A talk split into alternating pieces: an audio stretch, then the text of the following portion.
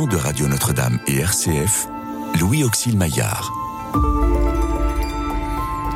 Restez avec nous car le soir approche et déjà le jour baisse.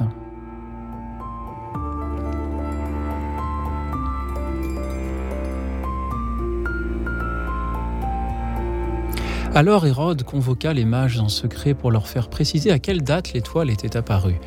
Puis il les envoya à Bethléem en leur disant Allez vous renseigner avec précision sur l'enfant, et quand vous l'aurez trouvé, venez me l'annoncer pour que j'aille moi aussi me prosterner devant lui. Après avoir entendu le roi, ils partirent. Ils virent l'enfant avec Marie sa mère. Ils se prosternèrent devant lui. Mais, avertis en songe de ne pas retourner chez Hérode, ils regagnèrent leur pays par un autre chemin.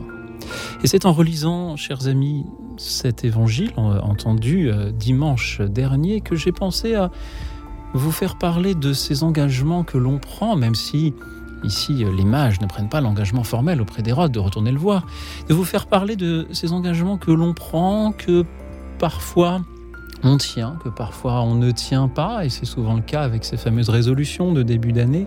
Savez-vous, chers amis, chers auditeurs, tenir parole? Parlez-nous d'un engagement pris un jour que vous avez difficilement tenu ou qu'au contraire vous n'avez pas réussi à tenir. Parlez-nous-en, nous appelons au 01 56 56 44 00.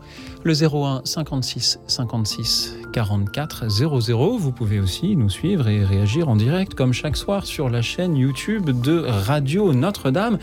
Et ce soir, pour euh, vous écouter et vous répondre, j'ai la joie de recevoir deux personnes qui ont tenu parole en me disant qu'ils viendraient en studio ce soir. Pierre Delbé, bonsoir. Bonsoir Louis Auxil. Pierre, vous êtes coach et philosophe. On vous doit Aristote, 10 clés pour repenser le management aux éditions Mardaga. Merci d'être là à vos côtés. Brunor, bonsoir Brunor. Bonsoir Louis. Vous êtes euh, le dessinateur de cette série des indices pensables. Merci euh, pour euh, ces dessins, merci pour votre présence parmi nous euh, ce soir. Comment avez-vous réagi lorsque je vous ai proposé à tous deux ce thème Savez-vous tenir parole? Pierre Delbé. Euh, j'ai pensé à, une, chose que dit euh, Anna Arendt sur la promesse. La promesse nous engage sur l'avenir de la même manière que le pardon dénoue le passé. Et donc, il y a une idée forte, me semble-t-il, qui consiste à dire finalement que euh, tout ça se passe dans le temps. Et donc voilà, ça m'a frappé. Euh, et j'ai pensé à cette parole de Hannah Arendt parce que je la trouve intéressante. Effectivement, voilà, pour, euh, pour, pour tenir sa parole, il faut d'abord la donner. Et, la donner, c'est prendre effectivement un sacré engagement. Voilà, donc c'est ça ce, sur quoi nous, ça va tourner hein, ce soir. Et absolument, et je, trouve intéressant de voir en effet ce thème de ce soir comme un, écho au thème du pardon que nous avons déjà pris aussi dans cette émission, euh, effectivement plus tourné vers le passé, là nous nous tournons euh, vers l'avenir, même si nos auditeurs pourront aussi témoigner ce soir de paroles qu'ils n'ont pas euh, tenues dans le passé. Oui, c'est vrai. Brunor, que vous inspire le thème de ce soir? Eh bien, d'abord, je trouve magnifique euh, cette parole hein, de Anna Arendt. Et mais, euh, alors, moi, ce que ça m'a tout de suite inspiré, alors que a priori, je voyais pas de rapport, mais c'est pourtant euh, quelque chose qui, a, qui parle de l'histoire d'Abraham. Et je vous raconterai tout à l'heure pourquoi, quand, quand, ce mhm. sera le moment. Parce qu'a priori, avec les, entre les rois mages et Abraham, il n'y a peut-être pas beaucoup de points communs, mais j'en ai, j'en ai trouvé un euh, très fort. Alors je note cela de côté pour que ah vous puissiez. Le euh, teasing est terrible. Nous, le raconter et, et, pour que, pour que ce, teasing, comme, comme vous dites, Pierre, ait, du sens. Euh, avant que vous nous le racontiez, Brunor, je voudrais que l'on parle un petit peu justement de la notion de parole, d'engagement. Est-ce qu'aujourd'hui, en 2023, on sait encore s'engager, on sait encore euh, prononcer euh, une promesse, que ce soit vis-à-vis de, soi-même, vis-à-vis mmh. euh, d'un proche ou vis-à-vis de la société Alors, c'est vrai que j'ai aussi pensé à, une, un titre de Christiane Singer. Elle a écrit un bouquin, je trouve ça assez marrant, qui s'appelle Éloge du mariage, de l'engagement et autres folies. Très bien. et, je crois qu'il y a euh, effectivement dans l'engagement quelque chose qui peut faire peur. Et dans la parole que l'on donne, Dans l'évangile, souvent, on dit euh, Jésus prit la parole et dit.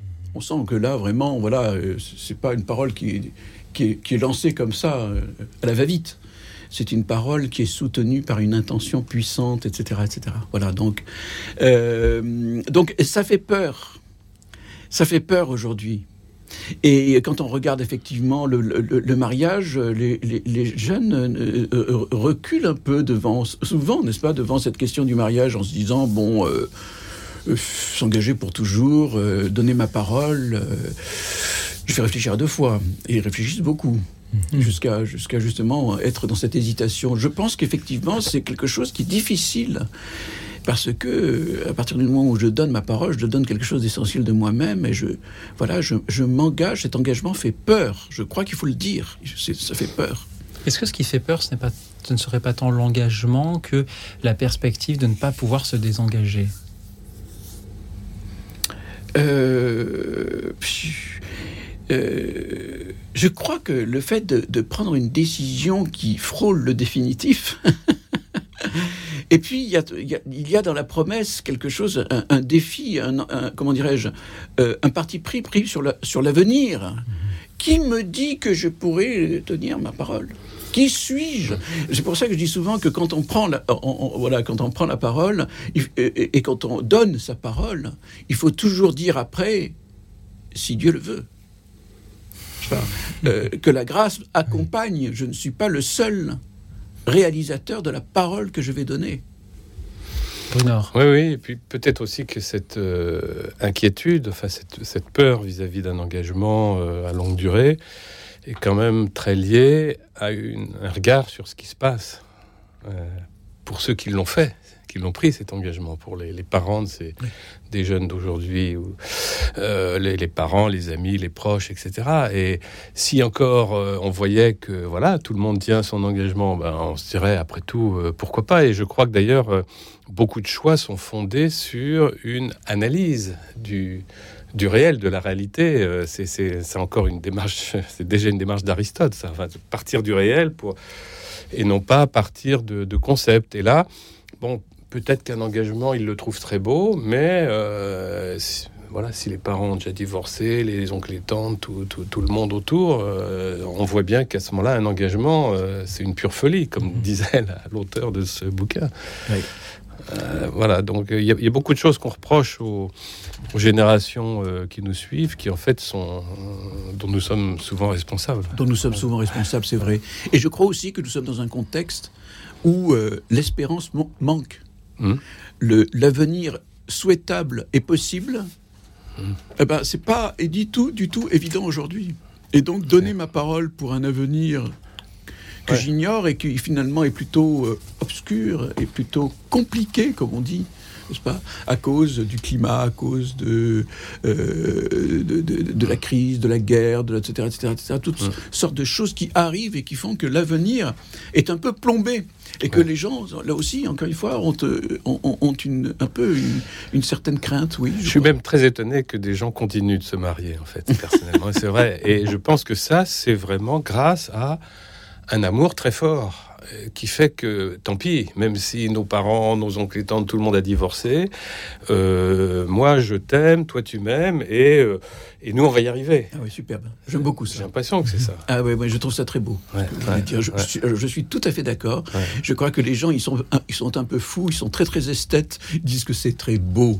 Et ils ont raison quelque part. Parce que là, on commence à vivre à partir du moment où on prend un truc un peu risqué. Oui, oui, c'est ça. Et puis, et puis quand on aime quelqu'un, on n'a on pas envie d'être séparé au bout de 5 ans ou 20 ans. D'ailleurs, ceux qui, ceux qui malheureusement sont conduits à ça, ils l'ont pas voulu non plus. Et Bien sûr. Alors qu'est-ce qui s'est passé entre-temps? Voilà, c'est peut-être là qu'il faut aussi Ouais, réfléchir. ouais, ouais. Je crois que c'est le secret espoir de Mm. tout homme et de toute femme, Mm. c'est d'avoir une belle histoire et qui soit pour toujours. Et oui, eh Il oui. y a euh, ce sujet du mariage, il y en a d'autres euh, qui euh, appellent à l'engagement, des grands engagements qui, qui- qui durent toute une vie ou des plus petits engagements euh, sur euh, quel- quelques jours ou quelques mois.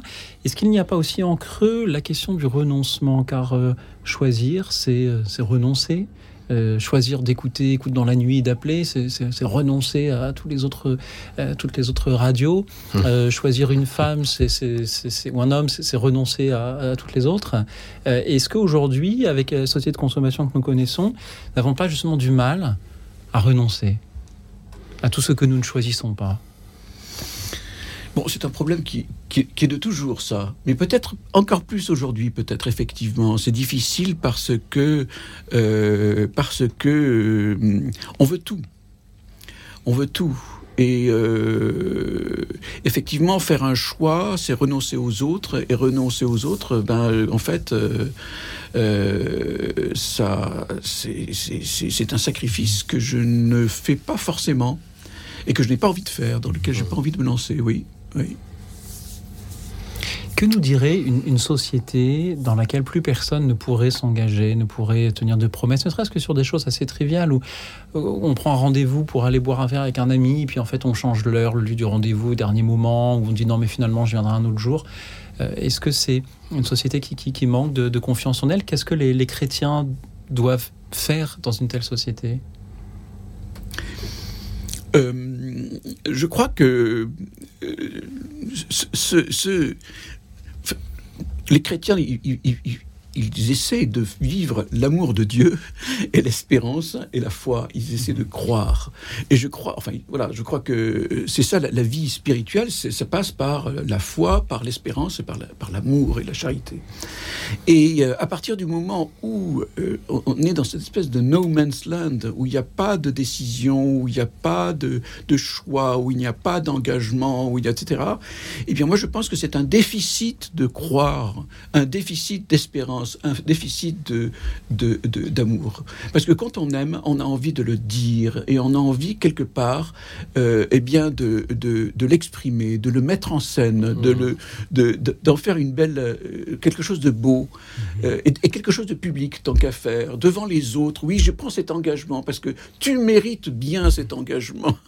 Et j'ai envie de le faire. Voilà. Alors, je ne sais pas si je le, tiendrai, mais j'ai envie. J'ai envie quand même, effectivement. Je mets tout de mon côté et évidemment à la grâce de Dieu. Mmh.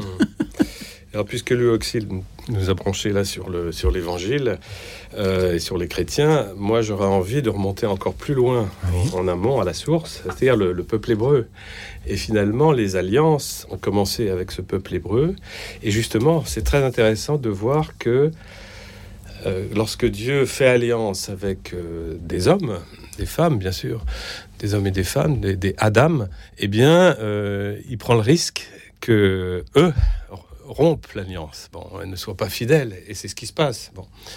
Mais ce qui est incroyable, c'est que chaque fois, Dieu ne aurait pu abandonner son peuple dès la première rupture d'alliance. Il ne l'a pas fait, ni à la deuxième, ni à la troisième. Et, à tel point que l'Église à, Vatican II a, reconnu que euh, les dons de Dieu sont sans repentance et que même si Israël n'a pas reconnu Jésus comme le Machiar, comme le, Messie, celui, celui qui vient, qui est fils de Dieu, eh bien, il n'est pas pour autant, Israël n'est pas exclu euh, de l'alliance de Dieu parce que les alliances de Dieu, elles sont définitives.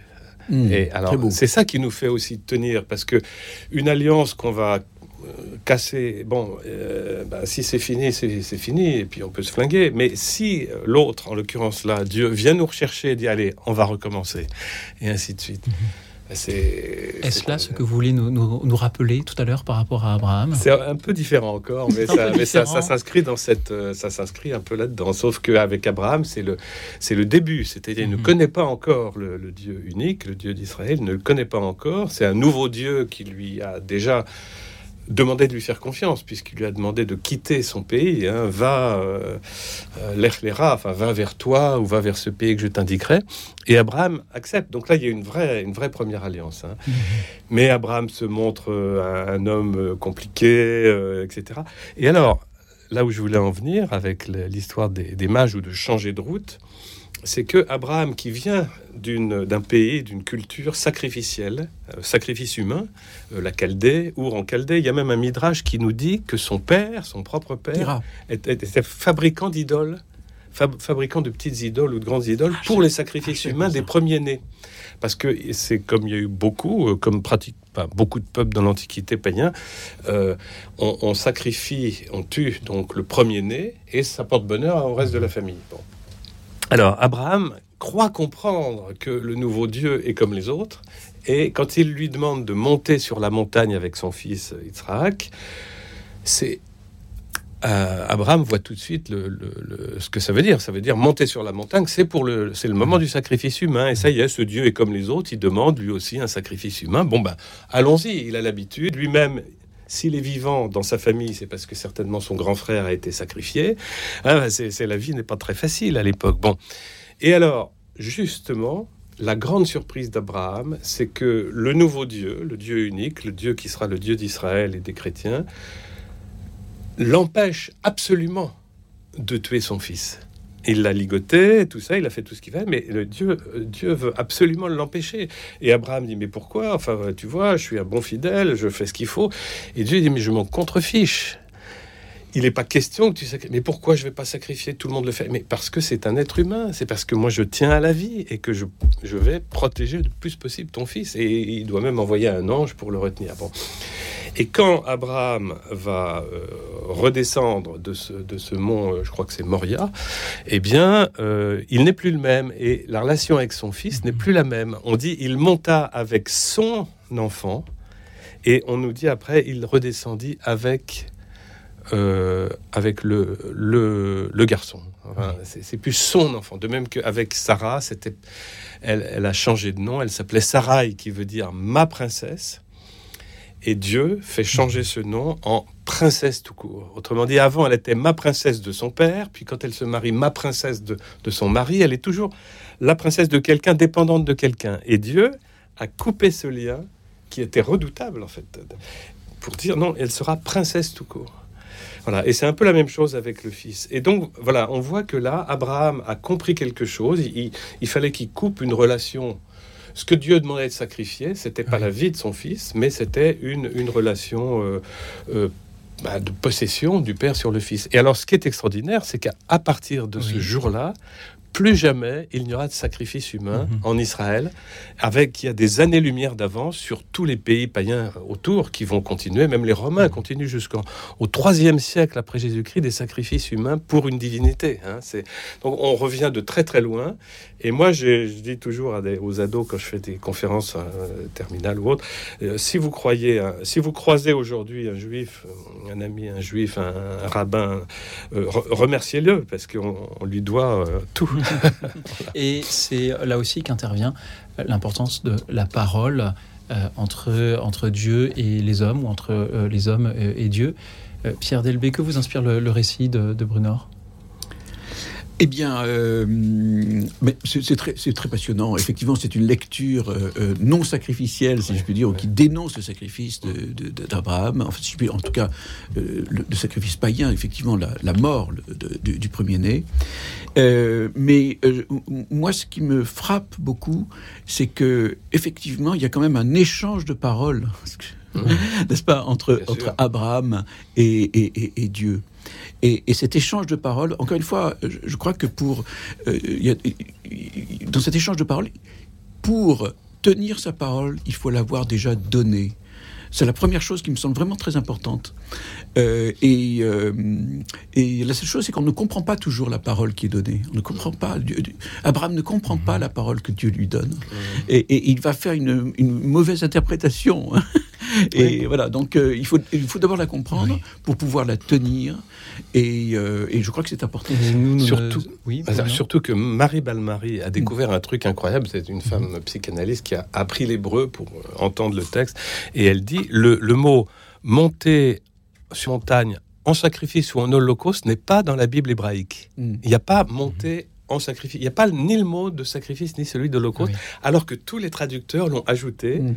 croyant comme Abraham que Dieu demandait vraiment un mm. sacrifice. Et quant à nous, nous, ne sommes pas sur la montagne de Morija, mm. mais simplement dans notre petit studio. Et là aussi, la parole est importante, et ce sont les auditeurs qui ah. vont euh, s'en emparer. Savez-vous, chers amis, tenir parole? Parlez-nous de ces engagements pris et, et tenus ou non tenus, ou que vous n'avez jamais osé prendre, des petits engagements de la vie de tous les jours, des résolutions nouvelle année, ou euh, des grands engagements ou des, des promesses peut-être non prononcées, mais que l'on attendait un peu de vous, tels euh, ces mages que euh, le roi Hérode attend toujours de voir revenir de Bethléem. Et c'est un peu l'histoire aussi que nous entendons chanter par le chœur de l'université Saint-Joseph à Beyrouth avec l'orchestre philharmonique du Liban, la Marche des Rois. Écoute dans la nuit, une émission de RCF et Radio Notre-Dame.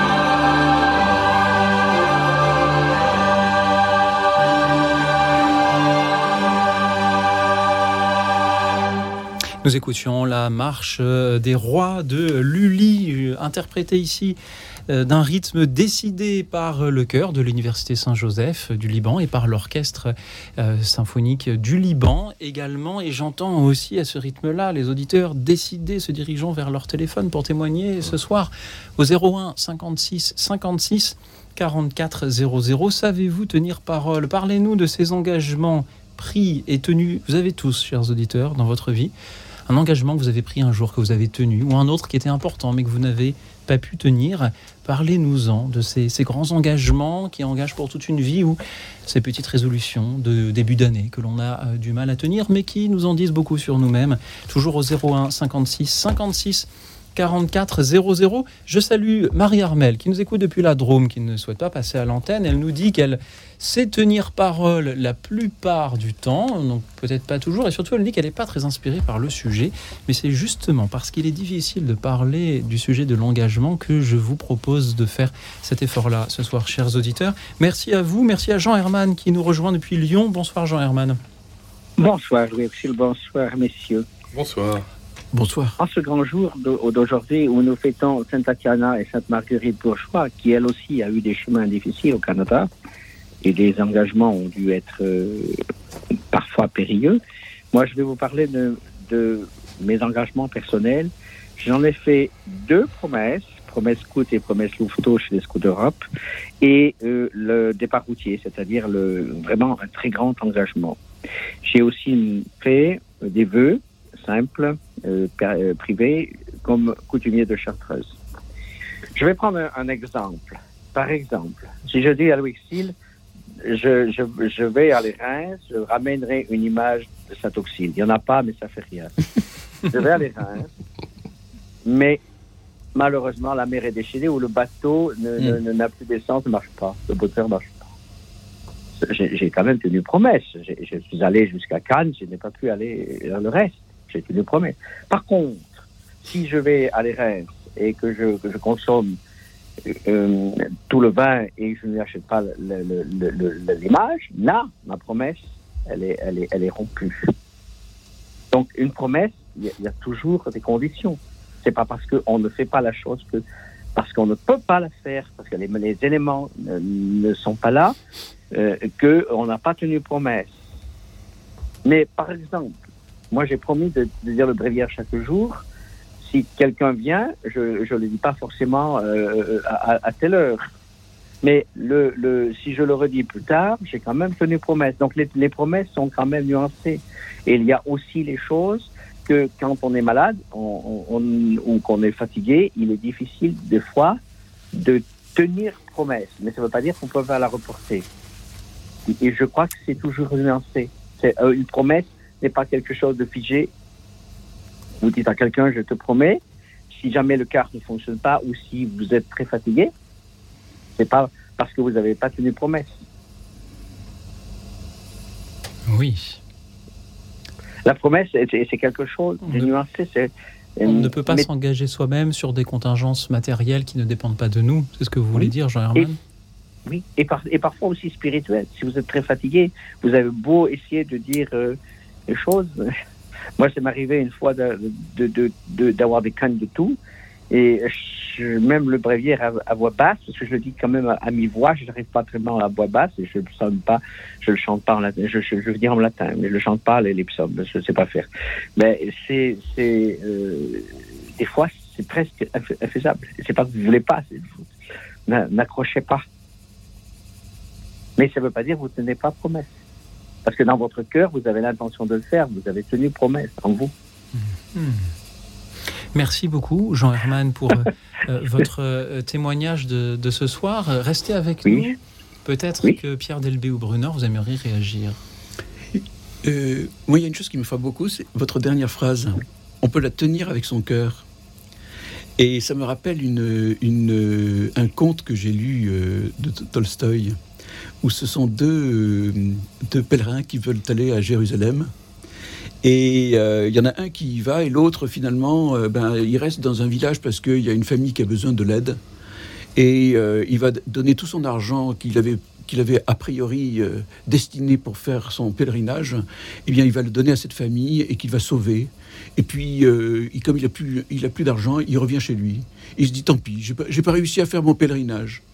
Et lorsque l'autre revient, il comprend en fait que l'autre l'a fait avec son corps, le pèlerinage, alors que celui qui ne l'a pas fait avec son corps l'a fait avec son cœur. Et c'est pour ça que je trouve que c'est très beau votre, votre, votre, votre expression, la tenir avec son cœur. Parce que je crois effectivement que quelquefois on fait une promesse, on met tout son cœur pour la tenir et on n'y arrive pas. Et que ça, ce sont des choses qui peuvent arriver. Il y a la promesse, je dirais, dans sa dimension objective, je la fais, je la tiens ou pas. Et il y a la promesse dans sa dimension subjective, j'ai tout fait pour la remplir. Mais les conditions, le contexte ne m'a pas permis de la réaliser complètement.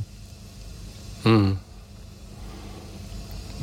Merci, Jean Herman. Oui, ça nous conduit Bruno dans, la, dans une dimension beaucoup plus profonde, finalement, de, de Oui. l'engagement, de la promesse euh, Oui. et de la reconnaissance de, de, de nos fragilités, de nos difficultés euh, intérieures ou extérieures. Enfin, Mm, et finalement, euh, de toute façon, maintenant, nous savons aussi que Dieu, ne nous, lui, ne nous juge pas, puisque Hein, il ne nous juge pas et qu'il a, ben, comme le peuple Israël, il, il relance les alliances et certainement, euh, certainement quelqu'un qui pourrait être plongé dans une grande dépression pour avoir manqué une, à sa parole une fois ou plusieurs peut-être, eh bien euh, le, message euh, du Christ ou des prophètes, c'est de, dire ben non, ne, reste pas au fond de ton lit. La vie est, toujours offerte et les, mm. Mm, mm, alliances sont sans repentance, je pense. Jean Herman Oui. Vous avez parlé tout à l'heure du cérémonial de la promesse scout, euh, du euh, cérémonial aussi du, départ routier euh, que l'on vit en effet. Qui se fait le soir, la nuit. Qui se fait le soir, la nuit, un peu comme cette émission d'ailleurs. On a, jusque dans, dans l'émission, on n'a pas de, de, flambeau allumé, mais peut-être devrions-nous. Dans le cœur. Voilà. Euh, Jean Herman, je, lis dans, dans ce, le texte de, cette cérémonie du départ routier que j'invite effectivement de nos auditeurs à, lire, même s'ils sont très éloignés du scoutisme. Je lis Sur ta parole, on doit pouvoir bâtir une cité. C'est la parole de Dieu? Non, c'est ah. C'est la phrase que le, chef scout qui reçoit l'engagement du, du, jeune euh, dit à ce jeune, il dit, sur la parole que tu prononces, sur les engagements que tu prends, on doit pouvoir bâtir une cité. Hmm. Euh, Jean Herman, que, que vous, euh, que signifie, qu'est-ce que cela signifie pour vous, vous qui avez prononcé ces vœux-là? Alors, pour moi, construire une cité, c'est-à-dire dans dans tous les, moments difficiles, dans tous les moments faciles aussi. On doit pouvoir compter sur toi. On doit pouvoir, et, si tu peux, si tu, si, matériellement tu peux aider, si spirituellement tu peux aider, on doit pouvoir compter sur toi. Tu es, tu es un frère, tu es, tu es, un, tu es un égal, tu es un frère, tu, c'est sur quelqu'un avec qui tu, tu, la personne en difficulté doit charitablement compter sur, sur votre bonté sur la bonté, sur la charité. Moi, c'est surtout ça que je comprends. C'est ça qui, qui, pour moi, euh, par exemple, euh, si quelqu'un a des difficultés, que ce soit financières, que des difficultés de passage de, de dans la vie, euh, j'en ai connu hein, beaucoup. des fois, cette moment, le fait de parler, de fait de, de, de l'inviter à un moment de boire une soupe ou je ne sais quoi, passer un petit moment, parler, prier aussi, prier, le rosaire, le, le, vous voulez eh ben, je pense que là, c'est là, c'est vraiment accomplir sa promesse. À son départ routier ou sa promesse. Peut-être que ce soir, nous aurions pu demander à nos auditeurs euh, sur votre parole, que peut-on construire sur euh, votre parole? Euh, Jean Herman, en quoi est-ce que cela vous a servi dans, votre vie d'avoir prononcé cette promesse scout et ces, ces vœux du départ routier? Je dirais que moi, euh, c'est surtout pour l'aspect spirituel, ça c'est la prière pour aider les, personnes, pour aider le monde, mais surtout là, sur l'aspect matériel, c'est surtout la charité de d'écouter et de recevoir quelqu'un qui a qui est dans le besoin ou qui est dans dans, dans, dans le dans le dans dans, dans, l'angoisse. Mm-hmm. Ne pas juger, le recevoir, parler, l'aider. Vous savez, c'est les dés, matériels, bon, il n'y a pas énormément ce qu'ils demandent. C'est surtout les dés spirituels. Parce que quand vous passez une épreuve difficile, eh ben, quelqu'un qui vous écoute, quelqu'un qui vous comprend un tout petit peu, qui partage un moment avec lui, c'est énorme. Et ça, ça on en revient un peu comme la BA, mais la BA c'est très superficiel. Là, c'est vraiment, je pense, euh, être routier toute sa vie. Parce que le départ routier, c'est pas que routier chez les Boy Scouts. Euh, dans le local scout ou dans le local des routiers, s'il y en a un. Ou, mais euh, c'est surtout être routier dans sa vie. Y a-t-il eu des, des, moments, Jean Herman, où cela a été difficile? Très difficile, oui. Oui. Vous êtes en voyage, vous, vous avez correspondance, quelqu'un vous de. même une fois, je pense que c'était un scout, mais je ne suis pas sûr, m'a demandé, mais comme j'étais, euh, j'avais un quart d'heure, je suis handicapé, j'ai un problème. Donc, je pas, je l'ai pas écouté. J'ai regretté après, mais il, j'ai loupé le train. Il fallait en prendre un autre. Mais j'aurais peut-être pu, le faire et j'ai regretté. Oui, ça m'a été difficile plusieurs fois, une fois ou deux, comme ça. Oui, mhm. oui. Puis un autre, il était un petit peu éméché, ça difficile. Oui, je n'ai pas accompli. j'ai regretté. Après, j'ai beaucoup regretté. Oui. Mm. De même qu'il est, il est parfois difficile de, choisir, on n'en a pas encore parlé ce soir, entre, entre différents engagements. Je repense à, ces mages qui à la fois savent qu'ils sont attendus par Hérode et se sont aussi prosternés devant Jésus et, et comprennent que s'ils retournent voir Hérode, ils, ils tromperont euh, en, réalité leur, leur, dévotion envers, euh, envers Jésus. Ils ont donc eu à, à choisir peut-être entre, entre deux attentes placées en eux. Euh, Jean Herman, merci beaucoup. Oui, Louis, oui. Allez-y. Et petite chose, qui va vous juger au ciel? Hérode oh. ou, ou, le bon Dieu dans la crèche? Moi, je sais. Pierre a une petite idée. Mais bien sûr, oui. C'est sûr. Bien sûr. Donc les rois mages. Le choix était facile. Hein. Le, choix était, était, facile, d'autant plus qu'ils ont euh, été aidés euh, en, en, songe. Mais il a fallu euh, faire, faire ce choix. je vous remercie beaucoup, Jean Herman, ce soir. De... Eh ben, que Dieu vous bénisse et merci de votre gentillesse et votre agréabilité à tous, à tous les trois. merci, merci pour la vôtre, Jean Herman. Pierre Delbé, vous voulez réagir à ce qui a été dit? Euh, il y aurait beaucoup de choses à dire parce qu'il y a beaucoup, beaucoup, beaucoup de choses à dire. Hein. Bon, moi j'aime beaucoup d'abord l'idée euh, que effectivement, euh, quelquefois il arrive que l'on soit obligé de reporter. Hmm. une, une, une, parole que l'on a donnée. Parce que l'on a donné une, une, parole qui se, se, fait dans un certain temps, et pour tout un tas de raisons, on est obligé de la reporter. Et moi, je crois qu'effectivement, une parole et une promesse, c'est pas seulement fait pour être tenu, c'est aussi fait pour être repris. Parce que quelquefois, on tombe, on, on ne tient pas notre parole. Ce n'est pas pour cela que il ne faut pas poursuivre, il ne faut pas continuer, il ne faut pas s'y remettre. Et je crois que ce travail-là, qui consiste à se remettre, à tenir cette parole, euh, c'est vrai que ça demande une grande énergie, mais c'est très important, parce que c'est une question de cohérence avec soi-même et, dans le temps. Bon. Euh,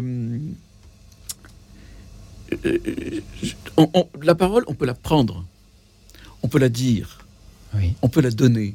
Et je crois que chaque fois, quand on dit on donne sa parole, c'est quelque chose d'extraordinaire. De, quand je mm. donne ma parole, je dis pas n'importe quoi. Je donne ma parole, j'ai tendance à me mettre debout et à, prendre, comment dirais-je, à me mettre droit, parce que c'est quelque chose qui est important, donner sa parole. On va, c'est un acte, c'est pas simplement un discours, c'est un acte. je te donne ma parole que je vais faire ce que mmh. je. C'est un acte, c'est une décision, c'est un engagement, c'est quelque chose de très fort. Bon. Et puis il y a une autre chose qui, me frappe beaucoup aussi, c'est regretter de ne pas avoir tenu sa parole. Effectivement, euh, je crois que quand on ne tient pas sa parole, il peut y avoir effectivement une, grande déception que l'on peut avoir vis-à-vis de, soi-même. Et, euh, euh, et donc, c'est pas toujours facile à gérer quand on a donné sa parole et qu'on n'a pas tenu. Et donc, euh, ça aussi, c'est une expérience terrible. C'est l'expérience de notre misère. Je ne suis pas capable de tenir ma parole. Il ne faut pas oublier que nous ne sommes pas des héros. Nous ne sommes pas toujours des héros, en tout cas.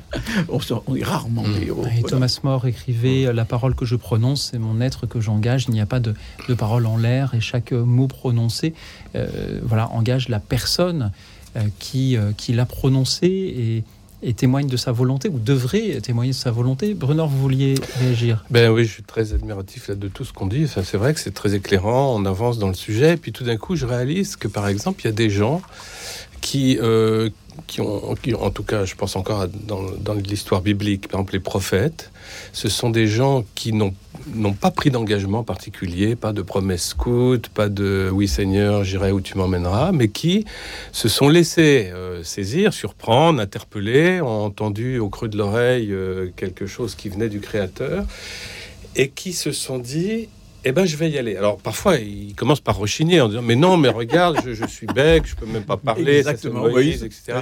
Ou même d'autres prophètes qui, je suis trop petit, je suis un, un peu comme des auditeurs qui pourraient y aller, qui pourraient témoigner, mais qui n'osent pas. Voilà, Seigneur, je suis un enfant, etc. et, et, et, le Seigneur lui dit, non, ne dis pas je suis un enfant, car là où je, je t'enverrai, tu iras, et tu leur diras, puis tu verras, ça se passera bien, etc. Et les gars le font mais sans engagement. C'est tout d'un coup, je réalise qu'il n'y a pas d'engagement, il n'y a pas de truc signé avec Dieu. Ils, acceptent de, ils acceptent de le faire. Et aussi, s'ils le font, souvent on dit oh, les paroles des prophètes, on n'y comprend rien. Dieu dit des trucs aux hommes, ils n'y comprennent rien. Mais c'est archi faux. Parce que si le prophète ne comprenait pas le message, il irait le dire à personne. Mm. Si on a mal compris un truc, on va pas commencer à dire bon les gars, il a dit oh, tiens bah non, faut visser le machin avec le truc. Voilà. Donc il y a quelque chose de très très puissant chez les prophètes et qui en même temps qui n'est pas du tout ostentatoire dans la mesure où euh, les autres l'auraient vu s'engager devant tout le peuple, je vais donner la parole de Dieu, ta, ta. Voilà, voilà, tout d'un coup, c'est un questionnement, une remarque, tout simplement. Merci à vous, Brunor. Merci à vous, Pierre Delbé. Merci à vous, Jean Herman, qui avait été là pour euh, ce soir nous parler de la promesse scout, du euh, départ routier aussi, de ces paroles que l'on y prononce et qui euh, nous euh, engagent. Euh, rien que pour le plaisir, je cite de nouveau ce cérémonial du départ routier. Sais-tu enfin qu'un routier scout n'est jamais satisfait de lui-même et ne se considère jamais comme arrivé? Veux-tu faire aujourd'hui mieux qu'hier et demain mieux qu'aujourd'hui? Euh, cher Jean Herman, moi je suis euh, très satisfait de votre appel de ce soir et je sais que vous qui appelez euh, régulièrement cette émission, vous ferez demain encore mieux que ce que vous avez fait aujourd'hui. Merci beaucoup d'avoir été avec nous, Jean Herman. Merci à tous ceux qui nous appellent à leur tour pour répondre à cette fatidique question. Savez-vous tenir parole? Parlez-nous ce soir de ces engagements pris et tenus ou non tenus, ou cet engagement que vous n'avez pas osé prendre? Telles ces résolutions de, euh, de début d'année, par exemple, ou des choses plus importantes, plus engageantes dans une vie. Euh, merci pour vos témoignages au 01 56 56 44 00. Merci à ceux qui euh, nous suivent et réagissent en direct sur la chaîne YouTube de Radio Notre-Dame. Et merci à Claudio Capeo qui va témoigner en musique. Avec lui, on va aborder un autre aspect de la parole, celle qui manque de sincérité. Il chante Je sais pas mentir. Écoute dans la nuit, une émission de RCF et Radio Notre-Dame.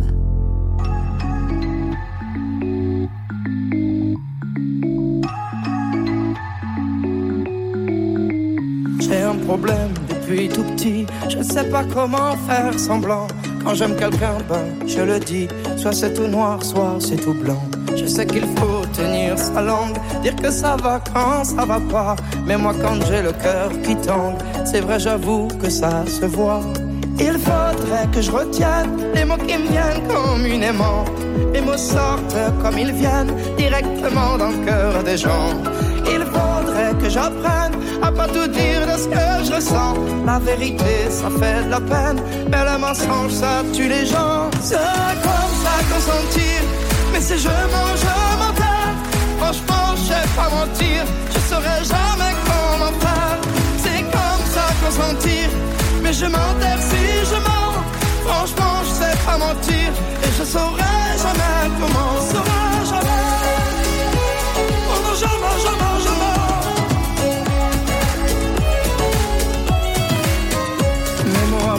Ils vont tout droit. Ils ne prennent jamais de virage. Quand je suis pas content, ça se voit. Tu n'as qu'à lire sur mon visage. Et si un beau jour j'ai ma dose, je te le dirai sans prendre de gants. Je n'ai pas peur de dire les choses, sauf à ma mère, évidemment. Il faudrait que je retienne les mots qui me viennent communément. Les mots sortent comme ils viennent, directement dans le cœur des gens. Que j'apprenne à pas tout dire de ce que je ressens. La vérité, ça fait de la peine, mais le mensonge, ça tue les gens. C'est comme ça qu'on s'en tire, mais si je mange, je m'enterre. Franchement, je sais pas mentir, je saurais jamais comment faire. C'est comme ça qu'on s'en tire, mais je m'enterre si je mens. Franchement, je sais pas mentir, et je saurais jamais comment. Saurais jamais.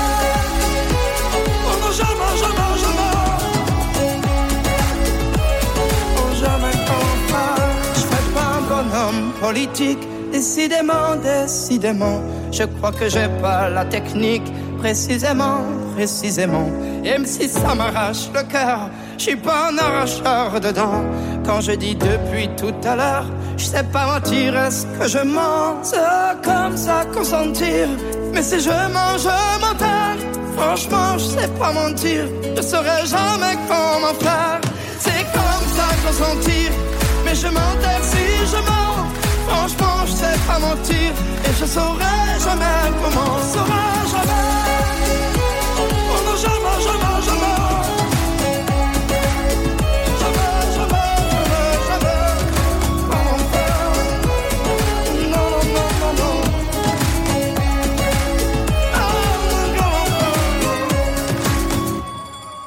Nous écoutions Claudio Capéo, je sais pas mentir. Et vous, chers auditeurs, est-ce que vous savez mentir? Est-ce que l'on peut compter sur votre parole C'est le thème qui vous est proposé ce soir et vous témoignez en composant le 01 56 56 44 00. Savez-vous tenir parole? Parlez-nous de ces petits ou ces grands engagements que vous avez eus envers vous-même ou envers d'autres et dites-nous si vous avez pu ou non les prendre et ensuite les tenir. On peut aussi parler du mensonge ce soir. Merci euh, à, Claudio Capéo d'avoir mis ce sujet euh, sur, euh, sur la table. Pierre Delbé, vous m'avez dit pendant la pause que c'était important d'en dire un mot du mensonge. on peut en dire un mot avant d'écouter Marie-Jeanne qui va être avec nous dans un instant. Je crois que c'est important effectivement parce que quand on dit donner sa parole, on imagine tout de suite que la parole, c'est une vraie parole. Je m'engage, je te fais une promesse. Mais on peut aussi donner sa parole en faisant semblant de donner sa mmh. Pour précisément, et alors là c'est une véritable trahison, mmh. n'est-ce pas? C'est-à-dire que je vais donner une parole, et qui est donc importante, qui va être, qui va être euh, respectée par l'autre, mais qui en réalité est complètement fausse. Et là, c'est quelque chose de très grave. On voit la gravité du mensonge quand on donne sa parole et d'une fausse parole, et on voit par la même occasion la qualité et l'importance et la valeur euh, d'une véritable promesse. Mmh. Merci euh, Pierre pour ce euh, rappel, euh, Brunor dans les Écritures aussi, on peut peut-être euh, trouver quelques allusions au mensonge. Ben, en tout cas, là, je parlais des prophètes tout à l'heure. Il y a un passage, si je me rappelle bien, c'est Jérémie 28, donc prophète Jérémie, un passage très intéressant où il y a deux personnes qui sont là devant les instances décisionnaires et qui prétendent tous les deux être prophètes et parler de la part du Créateur et disent pas, pas du tout la même chose. et la question est comment savoir lequel dit vrai et lequel euh, a menti, eh justement? Eh bien, euh, ça va être euh, par l'expérience, par la vérification, qu'on va, qu'on va finir par le savoir. On le saura peut-être pas tout de suite. Et un des deux est Jérémie, bien sûr. C'était lui qui disait vrai. Mais on le, on le voit parce que soit il a déjà euh, toute une expérience, mais si vous voulez, la confiance, la foi en quelqu'un, hein, euh, c'est le même mot que la foi en Dieu, hein, la, confiance, la foi en quelqu'un, elle n'est pas bâtie sur un, du vent, un coup de tête. C'est toujours d'abord un travail de l'intelligence qui vérifie. Même, même sans le savoir, même sans s'en rendre compte. Finalement, les, prophètes sont un peu comme les journalistes. Euh, on peut essayer de vérifier dans le temps si leurs pronostics se réalisent ou non et estimer ainsi euh, lesquels lire et écouter et, d'autres moins. En tout cas, euh, on vérifie. tout cas, on vérifie. Justement, je vérifiais le décalogue. Tu ne porteras point de faux témoignages contre ton ah prochain aussi. merci donc à Claudio Capéo qui, lui, ne sait pas mentir. Et merci pour vos vrais témoignages, chers auditeurs. C'est au tour de Marie-Jeanne d'être avec nous depuis Metz. Bonsoir Marie-Jeanne. Bonsoir. Louis aussi, et bonsoir à nos invités. Oui, bonsoir. Alors, euh, moi, je voulais simplement raconter une anecdote relativement terre à terre, mais, mais cela dit, euh, c'est vrai que je respecte, je suis très respectueuse de mes engagements, quoi qu'il m'en coûte parfois. Alors là, c'est, voilà, c'est quelque chose qui m'est arrivé.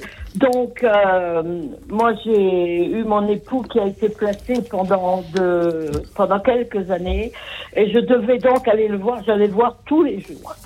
Et donc, je prenais le bus tous les matins, et puis euh, je devais, j'avais une correspondance à faire. Et bon, alors euh, la semaine, bon, ça se passait comme ça, mais le samedi, je retrouvais toujours à l'arrêt du bus une dame très gentille, euh, qui avait toujours le sourire, moi aussi, et comme j'engage assez facilement la conversation, nous devisions toutes les deux. Et c'est comme ça, tous les, tous les samedis, on se retrouvait là. Et un jour, je lui dis, écoutez, venez, il y a la boulangerie qui est là, on va prendre un café. Donc, on prenait le café là. Et tous les samedis, on prenait le café et on, euh, et on montait dans le même bus parce que moi j'empruntais son bus à elle, enfin là où elle, elle allait, moi c'était ma direction. Et donc, on prenait le café tous les matins, tous les samedis, tous les samedis matins, là. Et euh, une semaine, une fois, mon époux euh, a été transporté à l'hôpital dans la semaine. Moi, je ne l'ai pas prévenu, bien évidemment. Mais comme on avait l'habitude de se retrouver tous les samedis pour boire le café à cet endroit avant de partir. Donc euh, moi, pris, je me suis levée, j'ai fait comme si j'allais voir mon époux, je me suis habillée, pris le bus et arrivé à la gare, naturellement, là à l'endroit, euh, à l'arrêt du bus. Et donc, euh, on se voit, allez, on va boire le café, tout ça, bien. Et puis, euh, une fois qu'on a bu le café, je me dis, mais c'est pas le tout, elle dit, il faut prendre le bus. Et ben, je dis, oui, bien sûr, on y va, on y va. mais moi, au lieu d'aller avec elle vers la station du bus, je pars en direction opposée pour reprendre mon bus qui me ramenait chez moi. Elle me dit, mais vous n'allez pas voir votre mari aujourd'hui? Ben, Je dis, non, malheureusement, il est à l'hôpital. Mais pourquoi vous êtes venu? Mais il fallait Mmh. pas.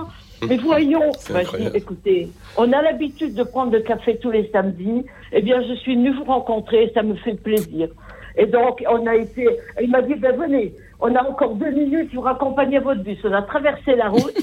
elle m'a accompagnée à ma station de bus et puis elle est partie vers son travail à elle. Voilà. Voilà ce que je voulais vous dire. Merci C'est tout banal, mais euh, c'est vrai qu'elle en a été suffoquée parce qu'elle m'a dit mais c'est pas croyable que vous, vous, vous soyez venu, mais ben, je dis si, c'est comme ça, je suis ainsi. Voilà. Marie-Jeanne, merci beaucoup. Ce n'est pas si banal que ça, car euh, votre témoignage nous parle de l'importance d'un engagement euh, amical et fixé par, euh, par l'habitude, d'une part, et d'autre part, Oui. sa réaction nous dit que ce qui compte, euh, c'est et peut-être l'intention plus que la forme que prend euh, cet engagement. Elle aurait parfaitement, évidemment, compris que vous euh, l'ayez euh, abandonné ce jour-là pour, Oui. pour, pour une si bonne raison. Marie-Jeanne, merci. pas pu Oui. le faire. Mais- merci. Peut-être aussi, tout simplement, aviez-vous besoin de vous changer un peu les idées, de, d'entretenir cette, cette amitié-là à, à ce moment. Voilà. Marie-Jeanne, merci pour votre présence euh, parmi nous. Peut-être que Pierre Delbé, Brunner, vous aimeriez réagir à ce qui vient d'être dit. Oui.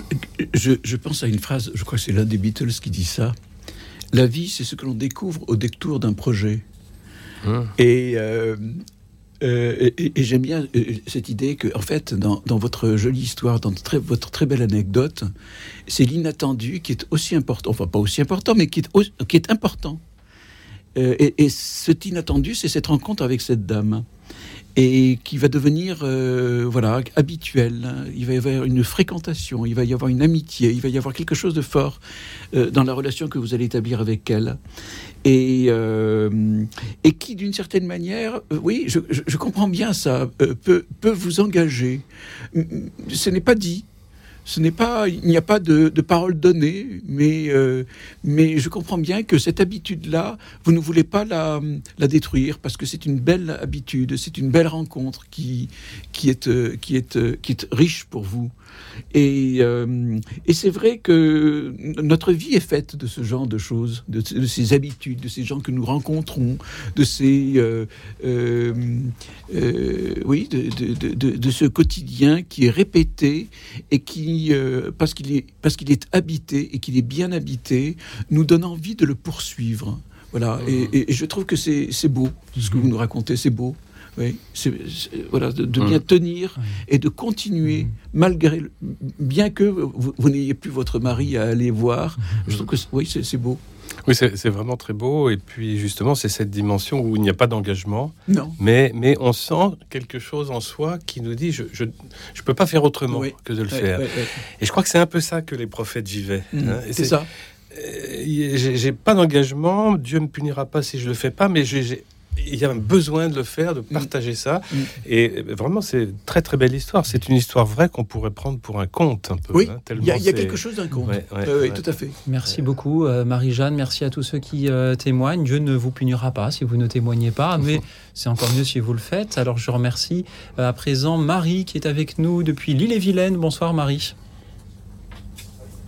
Marie était avec nous, elle va revenir dans, euh, dans un instant, le temps que euh, la régie euh, la, la rappelle, chère Marie, merci pour euh, votre présence parmi nous dans un instant, le temps que je salue ceux qui, j'en profite, hein, ceux qui nous suivent en direct sur la chaîne YouTube de Radio Notre-Dame et pour les inviter à euh, s'abonner à euh, la chaîne de la radio, à laisser un petit pouce bleu pour nous encourager. Marie est avec nous, bonsoir Marie. Oui, ça y est, bonsoir.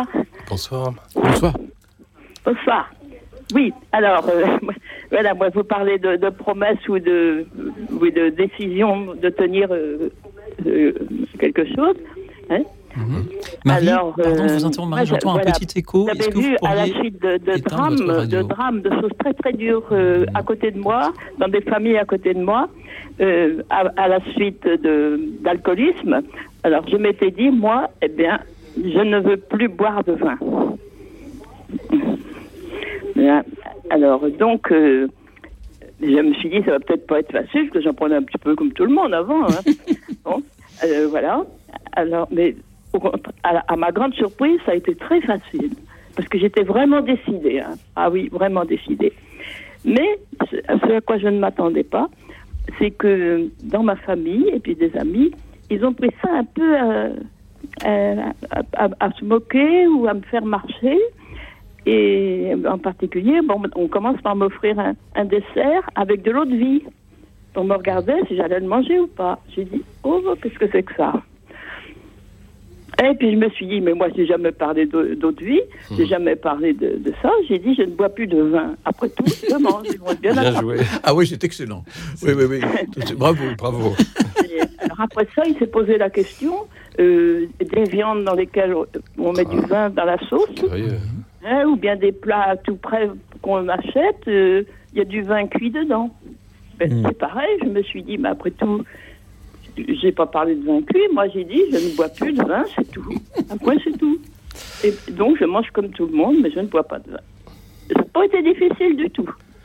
Alors, il y en a un qui m'a dit, une fois, une nièce, il m'a dit, tu as fait un vœu Ah, Je dis, pas du tout, c'est une décision que j'ai prise, c'est tout, Marie, euh, merci car euh, votre témoignage évoque aussi euh, la liberté que nous avons de, prendre ce genre de décision face aux, pressions sociales qu'il peut il y avoir autour de nous.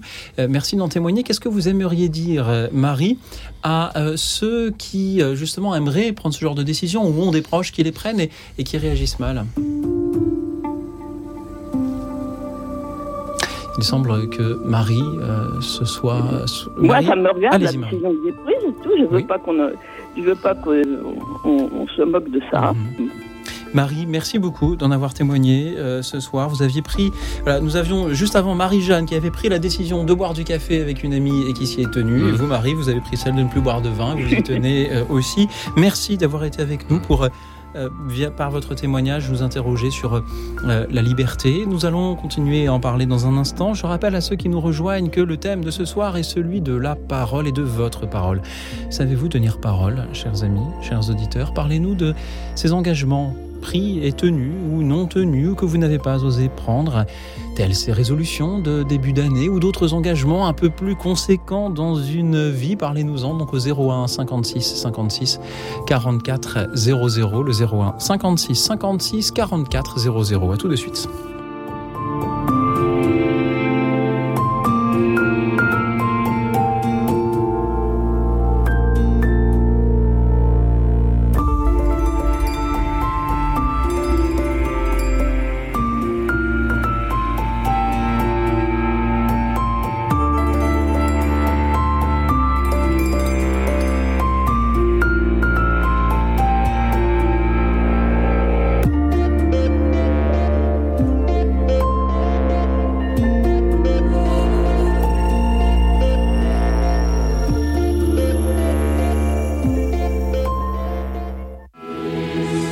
Bruno Courtois, directeur général de Radio Notre-Dame. Chers amis, au nom de toute l'équipe de Radio Notre-Dame, je vous adresse mes meilleurs voeux pour cette nouvelle année. Je forme le vœu que notre radio, par sa singularité et son espérance, éclaire votre chemin en 2023. Merci à tous pour votre soutien en fin d'année qui montre que vous êtes nombreux à nous écouter. Et si vous n'avez pas encore envoyé votre chèque daté fin décembre, n'oubliez pas de le poster, il reste encore quelques jours pour les recevoir. Merci à tous et bonne année à l'écoute de Radio Notre-Dame.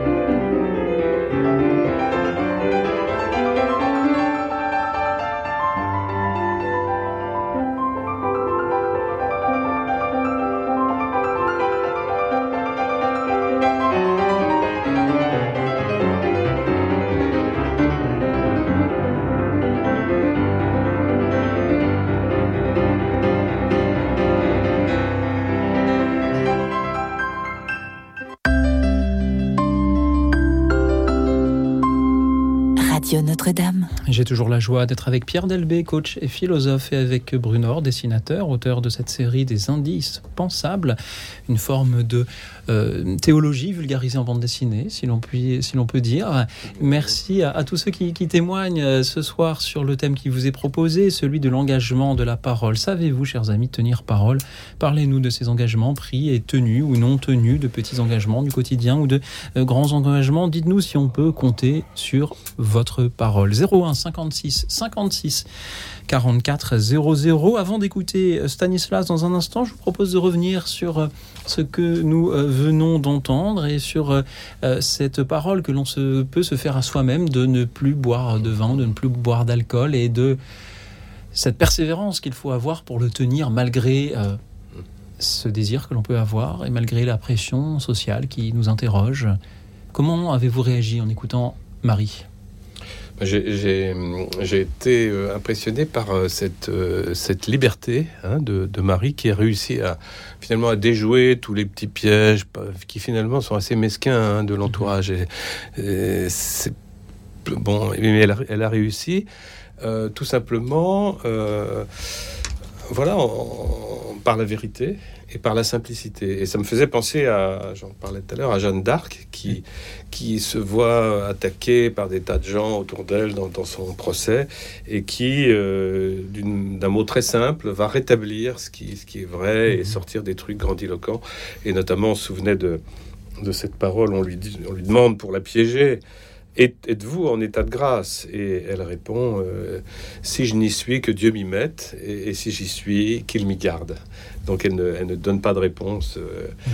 euh, oui, non, ça serait un piège de toute façon. Bien sûr. Et je trouve que Marie a, eu un peu cette démarche-là de, simplicité et de vérité. Et finalement, elle nous, elle nous dit elle-même au début de son témoignage que, que ça n'a pas été si difficile que ça. Alors que quand on écoute, il y a quand même tout, l'entourage, etc. Merci, Brunor. Pierre Delbé. Euh, moi, ce qui m'a frappé, plusieurs choses dans ce qu'a dit Marie, à savoir d'abord, elle est partie du drame de l'alcoolisme. Ça m'a frappé.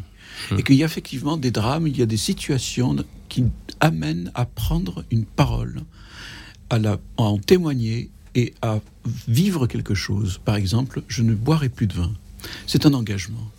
Et évidemment, d'abord, je, crois que c'est fort de, de, ne jamais oublier effectivement que il y a des situations où il faut prendre la parole.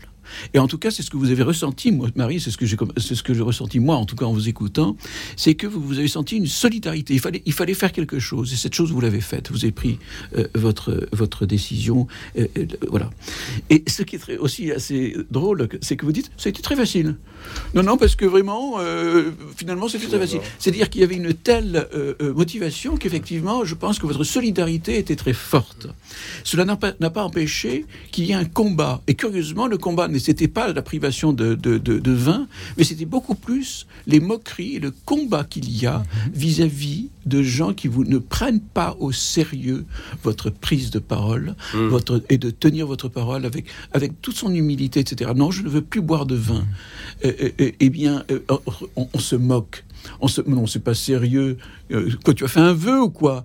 Et, et lorsqu'on on vous pose la question, est-ce que vous avez fait un vœu? Mais non, je n'ai pas fait de vœu. Non, c'est simplement parce que voilà, vous dédramatisez. Je crois que c'est très juste cette façon de voir que pour tenir une parole, il faut quelquefois la dédramatiser.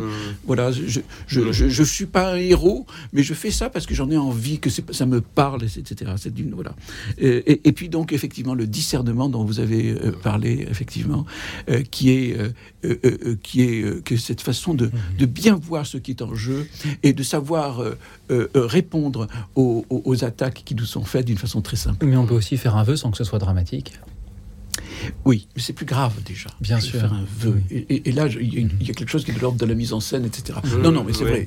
non, mais effectivement. Et quant à moi, c'est très beau. Hein, en, écoutant euh, Marie, je, mesure que, alors que ce soir nous proposons à nos auditeurs de témoigner de ces engagements pris, de ces paroles sur lesquelles on peut tenir, ou, ou, moins, euh, finalement, plus un engagement est, difficile à tenir, plus il mérite que l'on en parle, qu'on en témoigne. Euh, le pape François nous disait à propos de la charité, je me méfie de de la charité qui ne fait pas mal, c'est peut-être un peu comme un engagement. Je me méfie d'un engagement qui ne fait pas mal, qui ne coûte pas, qui n'implique pas de, de, renoncer à, quelque chose. et, et c'est cela aussi dont nos auditeurs témoignent ce soir. merci à eux. alors le thème c'est savez-vous tenir parole? On va pas parler des paroles qui font mal. Je dis pas qu'il faut se méfier des paroles qui ne fassent pas mal, mais euh, merci à, vous tous pour vos témoignages. le témoignage suivant nous vient du Maine-et-Loire avec Stanislas. Bonsoir Stanislas. Bonsoir. Excusez-moi, je suis un peu ému. voilà, j'ai pris un engagement très important. C'était celui de, de me marier. Et, eh bien, je pensais, je peux dire que cet engagement n'a pas pu tenir. Euh, malgré moi, sans doute que j'y suis pour quelque chose. Hein.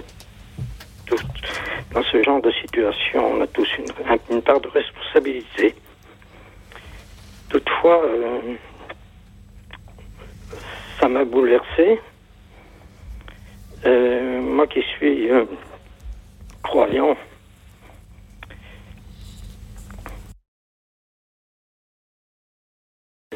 dire euh, la double peine de voir que ben, dans mon église, j'étais un petit peu sur un banc différent. Et donc, euh, je trouve que moi qui croyais beaucoup à mon engagement, eh bien, je, je ne trouve plus la même place. Voilà ce que je voulais vous dire ce soir. Stanislas, merci beaucoup de l'avoir dit, d'avoir euh, témoigné de, cet engagement que vous aviez pris de, vous marier, cet engagement qui euh, n'a pas tenu, et de ce sentiment que vous avez, si je vous ai bien compris, de ne plus avoir la, même place dans, l'Église depuis que vous êtes euh, divorcé. Voilà, oui, puisque ça a conduit à un divorce, oui.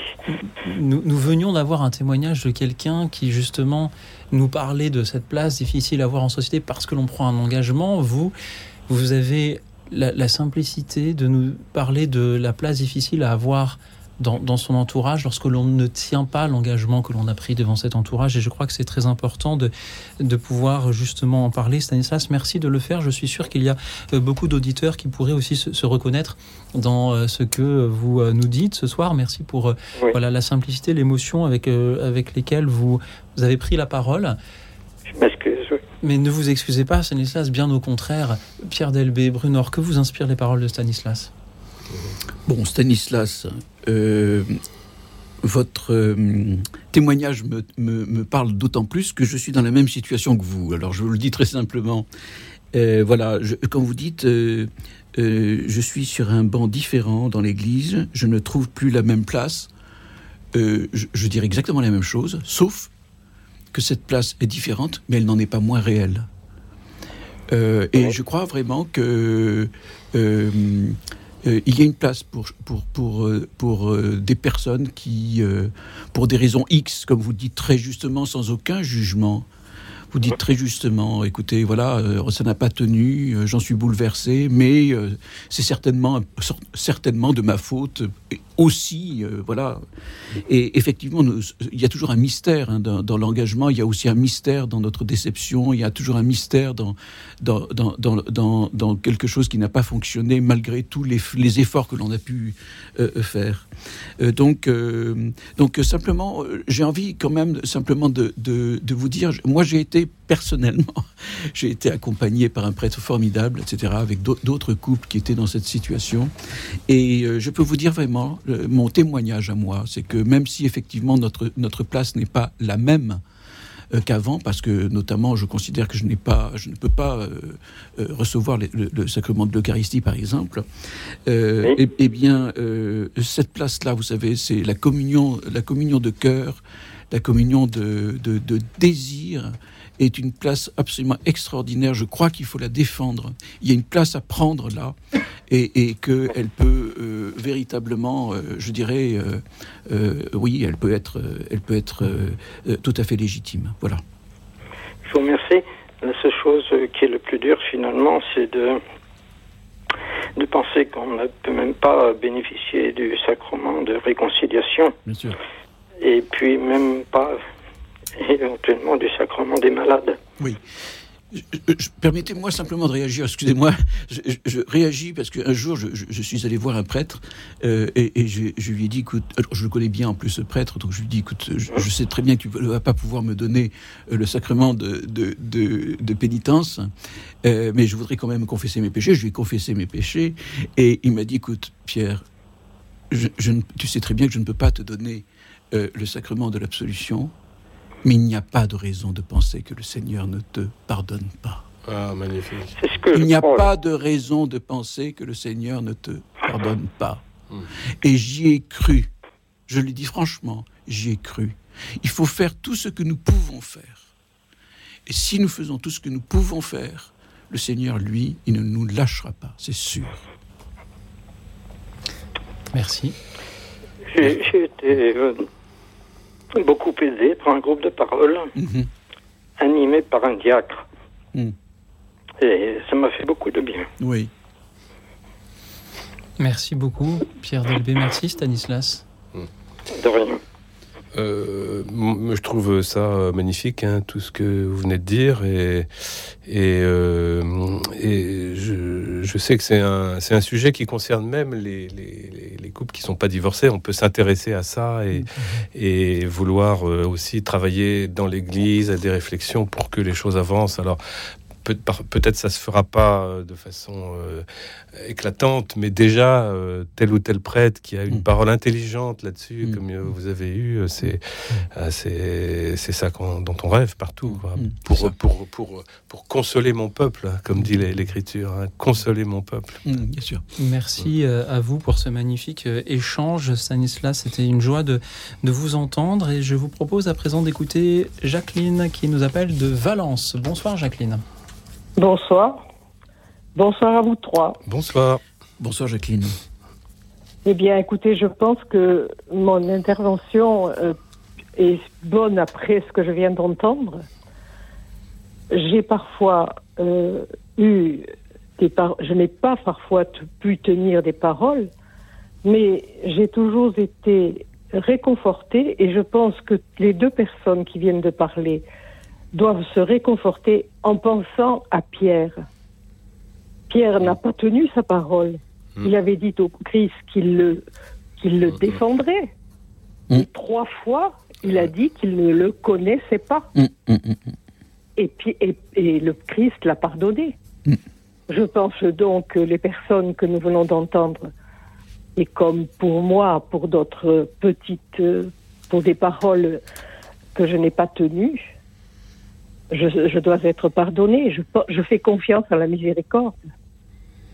Hmm. Qu'en pensez-vous hmm. Mais oui, bien sûr. Et merci d'avoir rappelé euh, cet épisode de Pierre. Surtout que vous rappelez la troisième fois, il va jusqu'à dire Je jure que je ne le connais pas. Il faut quand même le faire.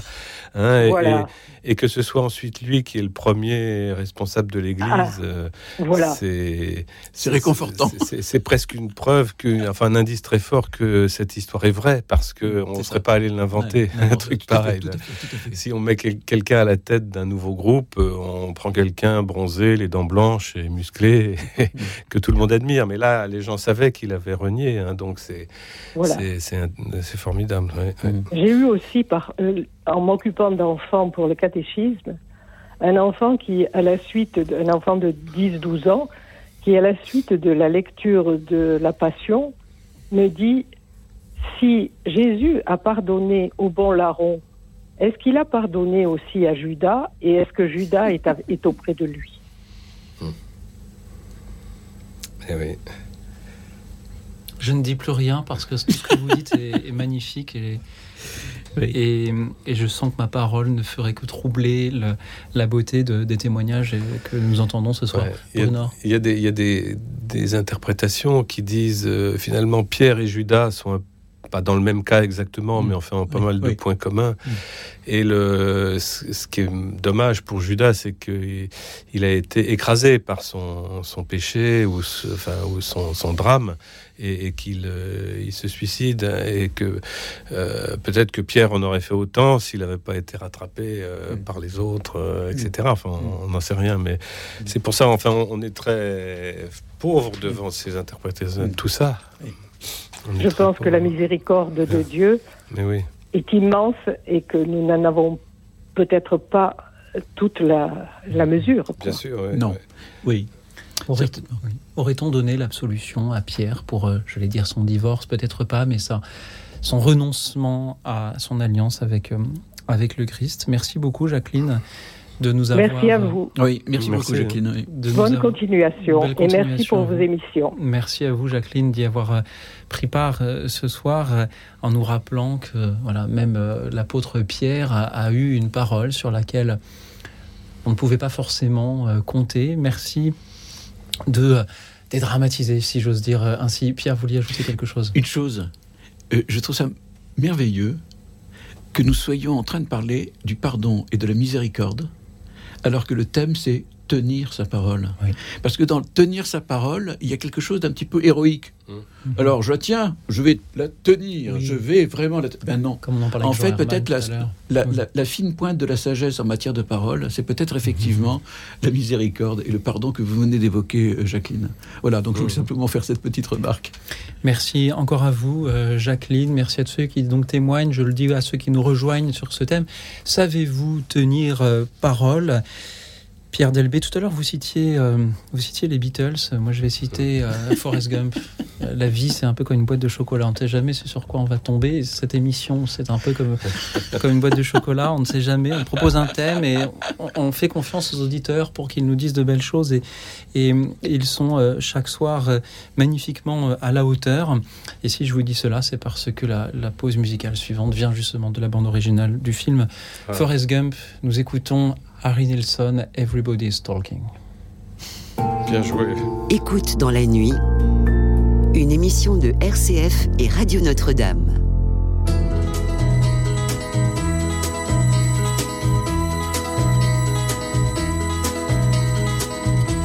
Everybody's talking at me. I don't hear words they're saying. Only the echoes of my mind. People stop and staring. I can't see their faces, only the shadows of their eyes. I'm going where the sun keeps shining through the pouring rain going where the weather suits my clothes. Banking off of the northeast winds, sailing on summer breeze, and skipping over the ocean like a stone.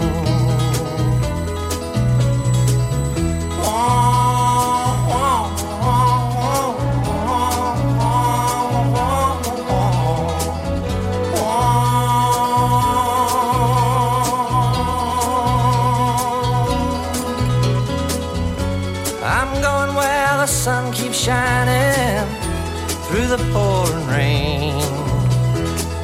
Going where the weather suits my clothes. Banking off of the northeast winds, sailing on summer breeze. And skipping over the ocean like a stone. Everybody's talking at me. Can't hear a word they're saying. Only the echoes of my mind. I won't let you leave my love behind. No, I won't let you leave.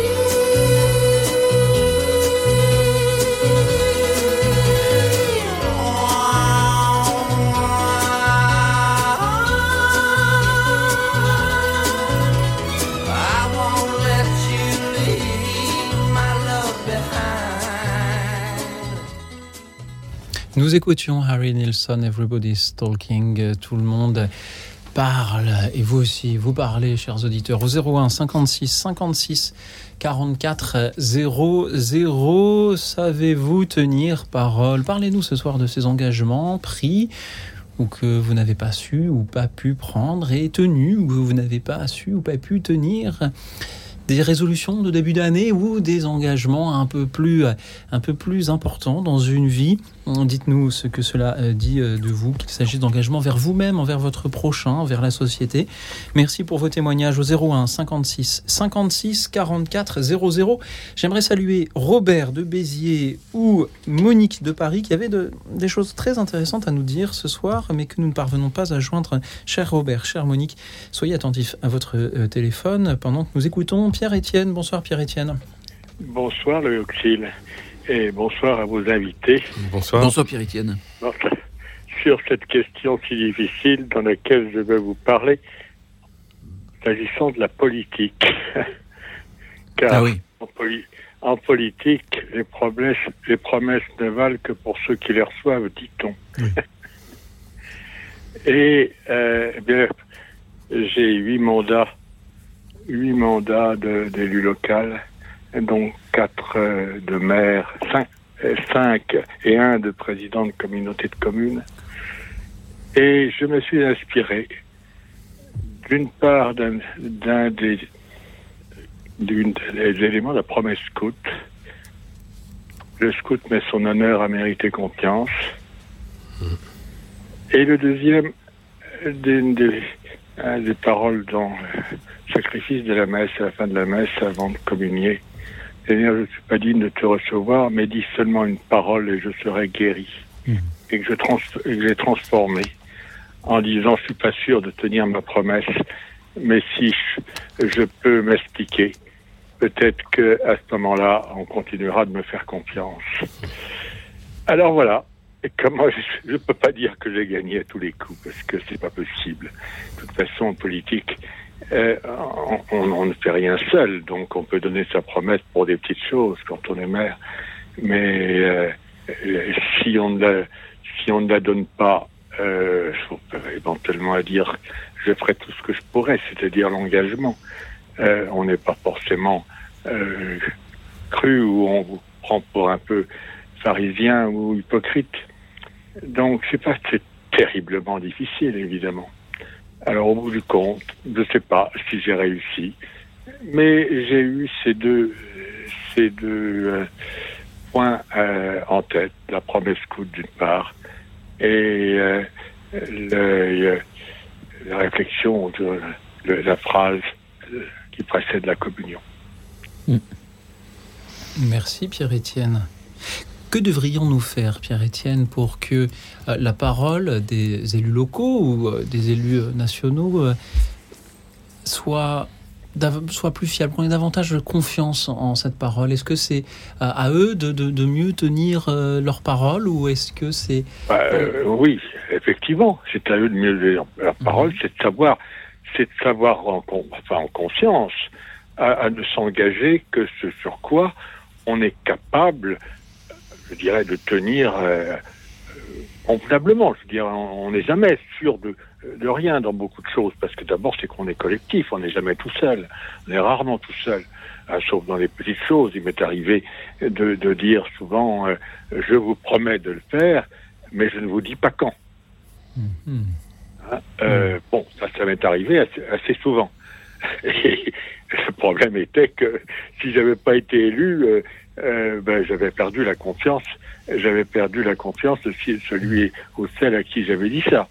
Euh, mais euh, je crois que la, chose importante, s'il y a un engagement fort qui est pris et, pour mériter la confiance des gens, c'est de savoir, comme je je l'ai dit à l'instant, savoir expliquer Hein, pour pouvoir être en quelque sorte pardonné de ne pas l'avoir été capable de la. Expliquer les circonstances qui ont fait que euh, circonstances ou euh, éléments euh, qui avaient été négligés dans l'approche dans l'approche de la question. Parce que c'est vrai que on peut dire je, je considère, je vais considérer, je vais étudier, nous allons prendre en compte, nous allons faire notre possible. Mais effectivement, quand au moment de, de la campagne électorale, euh, je ne vais pas dire que ça passe pas, mais mais non, c'est pas reconnu comme souvent très suffisant. Et or, euh, le propre, euh, malgré tout, de beaucoup de politiciens dans ce monde médiatisé comme il est, euh, ce sont des bonimenteurs. Merci beaucoup Pierre-Étienne de nous parler de l'importance de la parole en politique. Il y a la parole des élus, mais ceux qui votent ne donnent-ils pas leur voix aussi, justement? Merci euh, d'en témoigner. Euh, Pierre Delbé, Brunor, comment réagissez-vous à ce que Pierre-Étienne nous dit ce soir? Je crois que là c'est un sujet euh, vraiment très important et qui est la question de la, la parole donnée en situation de responsabilité. Euh, et, tout particulièrement en politique, qui est le sommet de la responsabilité euh, dans une société. Euh, j'entends vos mots, c'est terriblement difficile. C'est terriblement difficile, et je, le crois. J'aime beaucoup le fait que vous ayez cité la promesse scout qui dit simplement que le scout met son honneur à mériter confiance. Et que effectivement, ce qui est lié à une parole donnée, à une parole authentiquement donnée, c'est effectivement de créer la confiance de ceux qui l'écoutent. C'est ça le but d'une mmh. parole donnée, c'est de mettre la confiance. Et euh, je trouve que vous avez tout à fait raison de dire que, euh, euh, voilà, quelquefois, le système démocratique, la campagne électorale force, n'est-ce pas, à donner des promesses qu'on préférerait ne pas donner. Mais, euh, mais on est bien mm. dans un système où euh, il y a, il faut quand même se vendre, comme on dit. Vous voyez ce que je veux dire? Voilà. Donc, euh, on est bien obligé de, de, faire des promesses. Et donc, je veux bien croire que ces promesses, bon, on essaie de les faire les plus raisonnables possibles, les plus au service du bien commun, etc., etc. Mais qu'on ne les tient pas forcément et qu'on peut toujours effectivement utiliser le, le temps. Je ne vais pas le faire tout de suite, tout de suite, tout de suite, mais je vais attendre un peu, etc. Alors, je, terminerai simplement en, disant que euh, oui, vous avez tout à fait raison. À mon avis, quand on ne tient pas une promesse, il y a une chose qu'il faut toujours faire, c'est donner une explication. Mais pourquoi est-ce que je ne l'ai pas tenue? Euh, Parce que euh, là, on rétablit la confiance. Pas toujours, et pas complètement d'ailleurs, parce qu'il y en a d'autres qui vous diront que oui, ça c'est de la com. Mais quand même, euh, il faut donner une explication. Et je trouve que cette explication-là, les gens euh, y ont droit euh, parce qu'on leur a donné une promesse et qu'il faut sortir du sentiment de trahison qu'ils peuvent, ressentir. Et pour sortir du sentiment de trahison, eh bien, il faut faire ce que l'on peut faire. Et la seule chose que l'on puisse faire quand on ne tient pas ses promesses, c'est dire pourquoi je ne les ai pas tenues? Mmh. Mmh. Merci. Bruno. Eh ben moi, je suis, je le dis à l'antenne, je suis admiratif de Pierre Delbé et de ses commentaires parce que vous avez chaque fois quelque chose à dire de magnifique aux personnes. Je suis stupéfait, je suis vraiment bluffé, vraiment, vraiment, je le confesse. Et alors, je voulais juste, moi, j'avais juste retenu euh, savoir expliquer parce que, bon, d'abord, je suis assez sensible à la, dans mes enquêtes, là, des indispensables à la dimension euh, de s'adresser à la raison, à la raison humaine, qui est un cadeau merveilleux euh, du Créateur, euh, qui fait qu'on est esprit qu'on est à son image aussi. Et, donc, et cette raison, finalement, va, va nous aider là, puisque si quelque chose n'a pas marché, eh ben, on va expliquer, on va faire vraiment appel à, voilà, à ce qui est rationnel, raisonnable, intelligent. Et les gens, peut-être pourront euh, être des mauvais joueurs et le refuser, mais, mais au moins ils auront entendu. Et ça, c'est formidable. Et puis ils sentent quand même mm. si on ment ou pas. Oui. Ça se sent. Oui, ça ce que je veux dire. On voit, c'est de la com. Non, le, mec là, il parle en vrai. Merci beaucoup, Pierre-Étienne. Merci pour ce que vous avez fait. C'est moi qui vous remercie de, de, trouver des sujets comme celui-là. C'est pas facile, mais bravo. Je merci vous, beaucoup. Merci, je vous avoue qu'il me faut parfois un petit peu d'imagination, mais tant que les auditeurs sont là pour oh, répondre. Un peu plus que de l'imagination. mes questions. Un, peu plus que la qualité d'un animateur radiophonique. Nous sommes tout à fait d'accord avec vous. Merci, euh, Pierre-Etienne. Je, je, rougis, je rougis devant, devant mon micro. Je vous remercie une nouvelle fois pour euh, ces 25 années au service de, de votre euh, commune. Pierre-Étienne, merci mm. pour euh, tout ce que vous y avez fait. Et puis, tous les élus euh, locaux ou, ou régionaux ou, nationaux avoir la, même franchise, la même spontanéité que, que vous, Pierre-Étienne. C'est toujours une joie de vous entendre. C'est à présent Laurence que nous allons entendre. Bonsoir, Laurence. Bonsoir, Cécile. Bonsoir à vos invités dont je n'ai pas retenu le nom. Pierre Delbé et Brunor. Ah oui, Brunor, c'est un dessinateur de... C'est lui. Oui, oui, c'est lui. Non seulement il dessine, mais il parle. Et bien danser maintenant. si vous voulez, on regarde. Laurence. Alors, moi, ce qui m'amène, c'est une confidence du plus haut niveau, à savoir que je m'étais engagée en confession à ne plus intervenir dans les émissions de Écoute dans la nuit où un prêtre vous répond parce que j'en tirais un certain orgueil. Et au bout d'un certain temps, j'ai renoncé, j'ai rompu ma décision et j'ai dit ça n'a pas d'importance, l'orgueil on le met sous les pieds et on n'en parle plus et on, on s'expliquera avec un prêtre, ce que je n'ai jamais fait. J'ai oublié. je suis une vraie coquine. Ah oui, ça, ça se voit. J'ai plus d'orgueil. Ça me pose plus de problème. Alors donc, euh, ben voilà, j'interviens dans les émissions de... Pas toutes, euh, si je me sens concernée simplement. Et je me sens pas du tout coupable. Je vis ça très bien.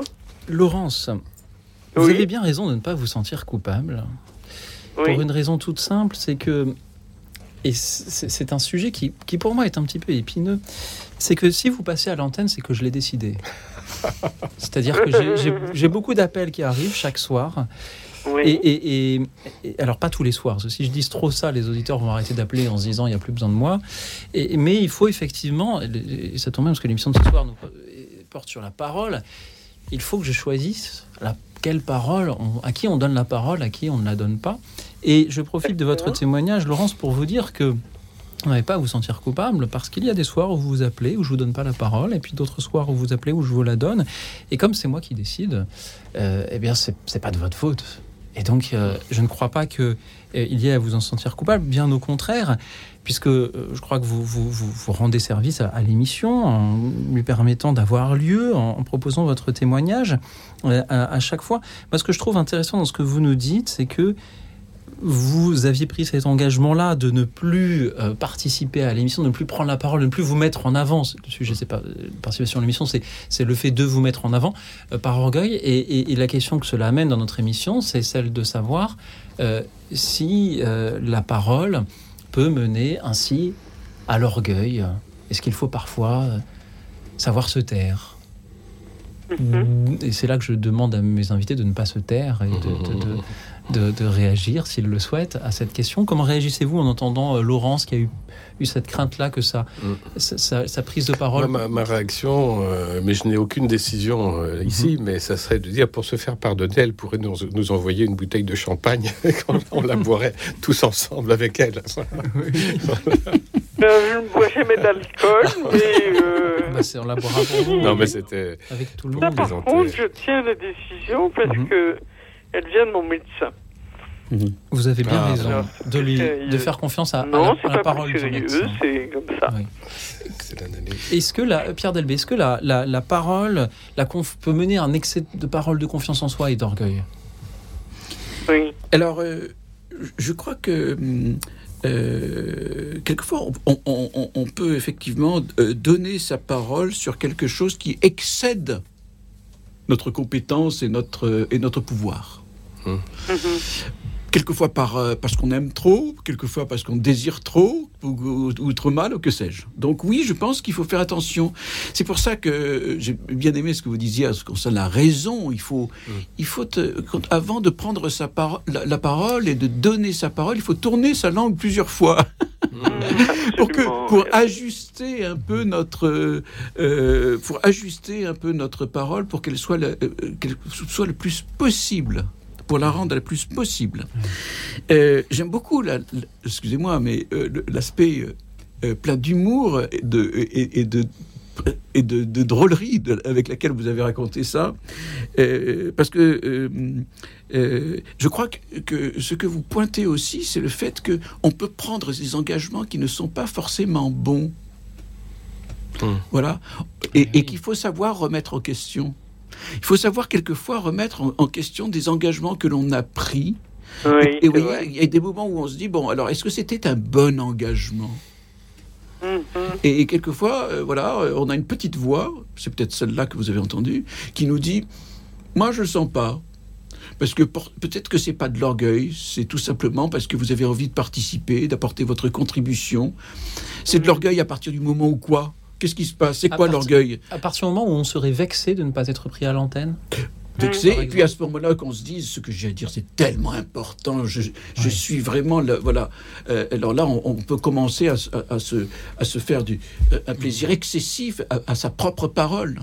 Mais, il ne faut jamais oublier que notre propre parole, si elle n'est pas habitée par l'Esprit Saint, elle est, elle est totalement. Euh, Merci beaucoup, Laurence. elle, est, elle, est, elle est très petite. Merci beaucoup, Laurence, d'avoir été avec nous. Et vous êtes la bienvenue. N'hésitez pas à, continuer à nous appeler.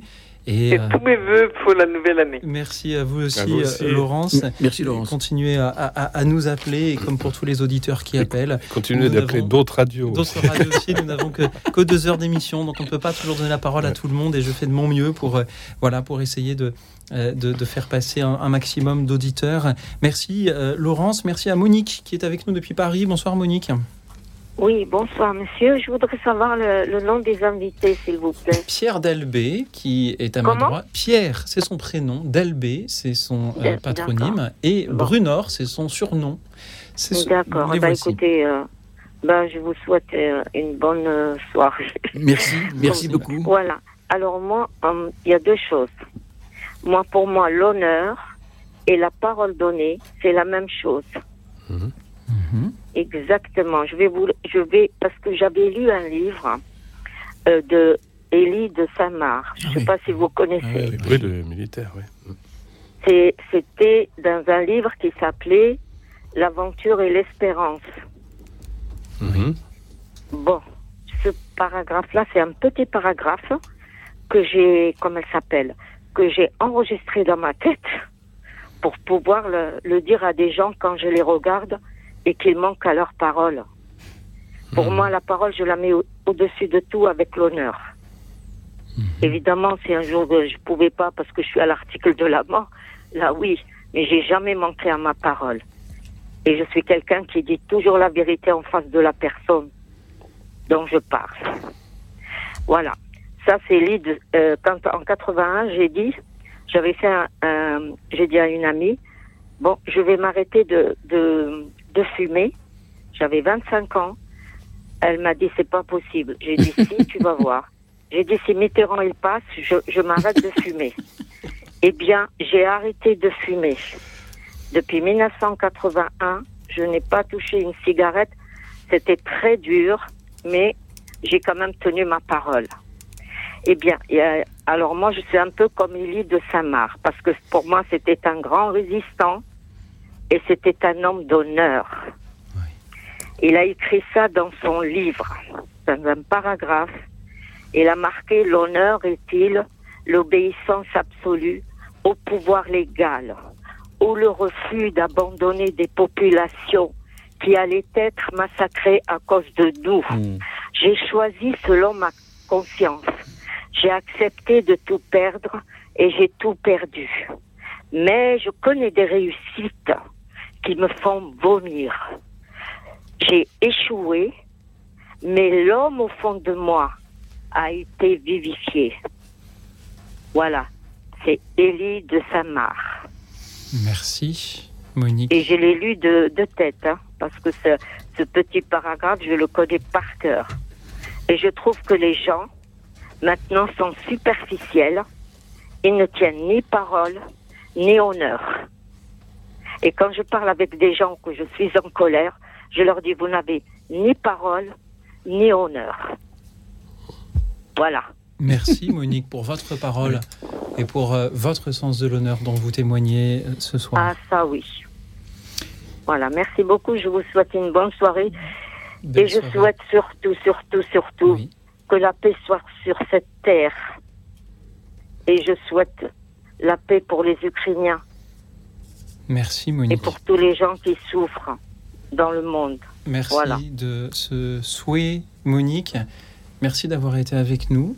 Merci, je vous souhaite une excellente soirée. À vous aussi, Monique. Merci beaucoup. Au revoir.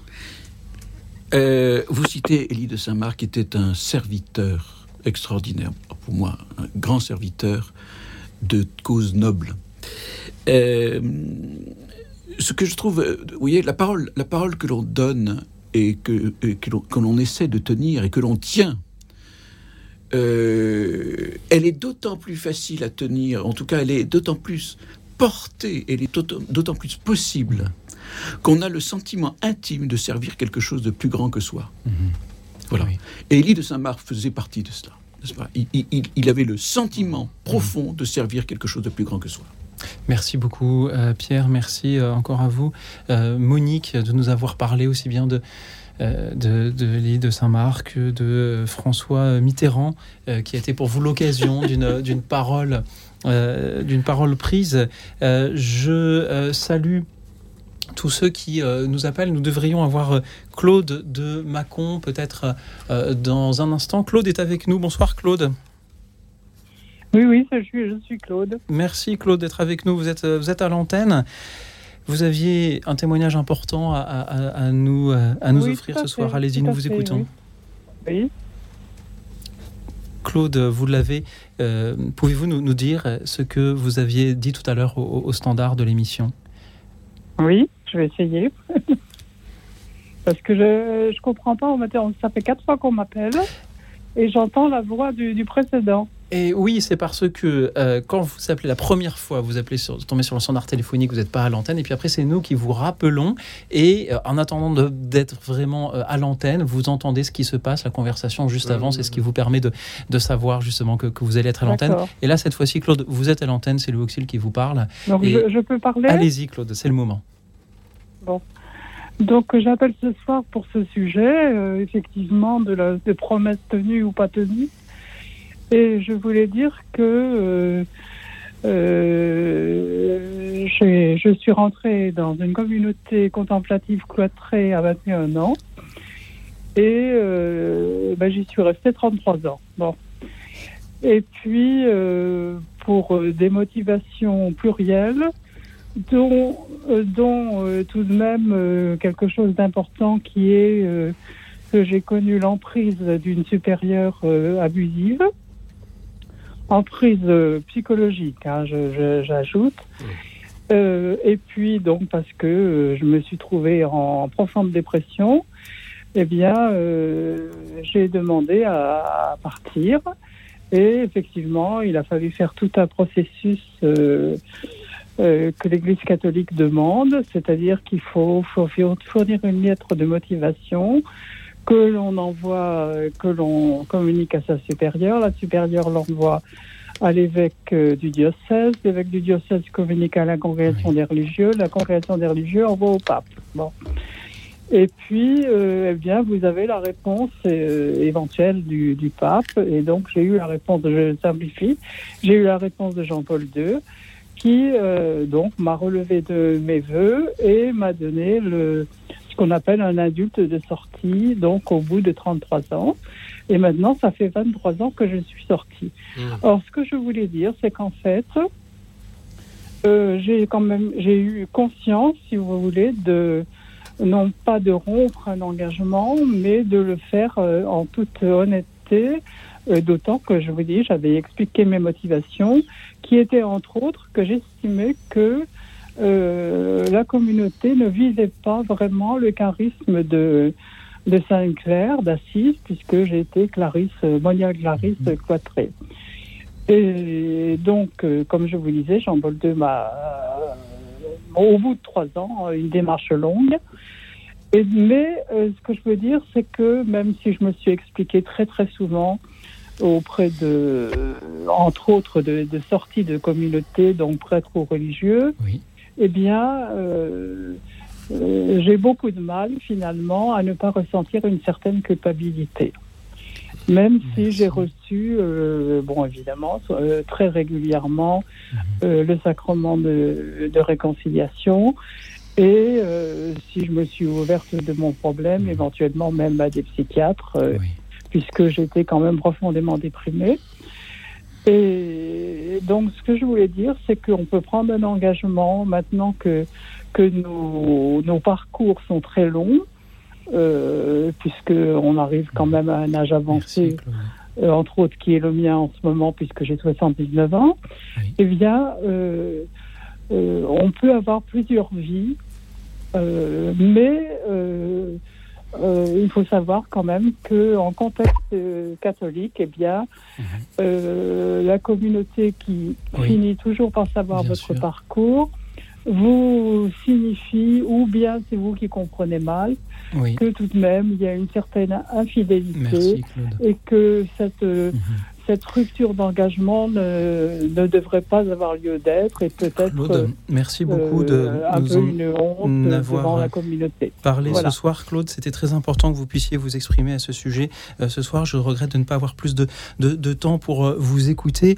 il est l'heure, on va se retrouver juste après pour continuer à en parler. Je vous propose d'écouter une autre manière d'évoquer la parole, c'est la bénédiction, et là c'est celle de la messe du couronnement de Mozart. À tout de suite. Écoute dans la nuit, une émission de RCF et Radio Notre-Dame.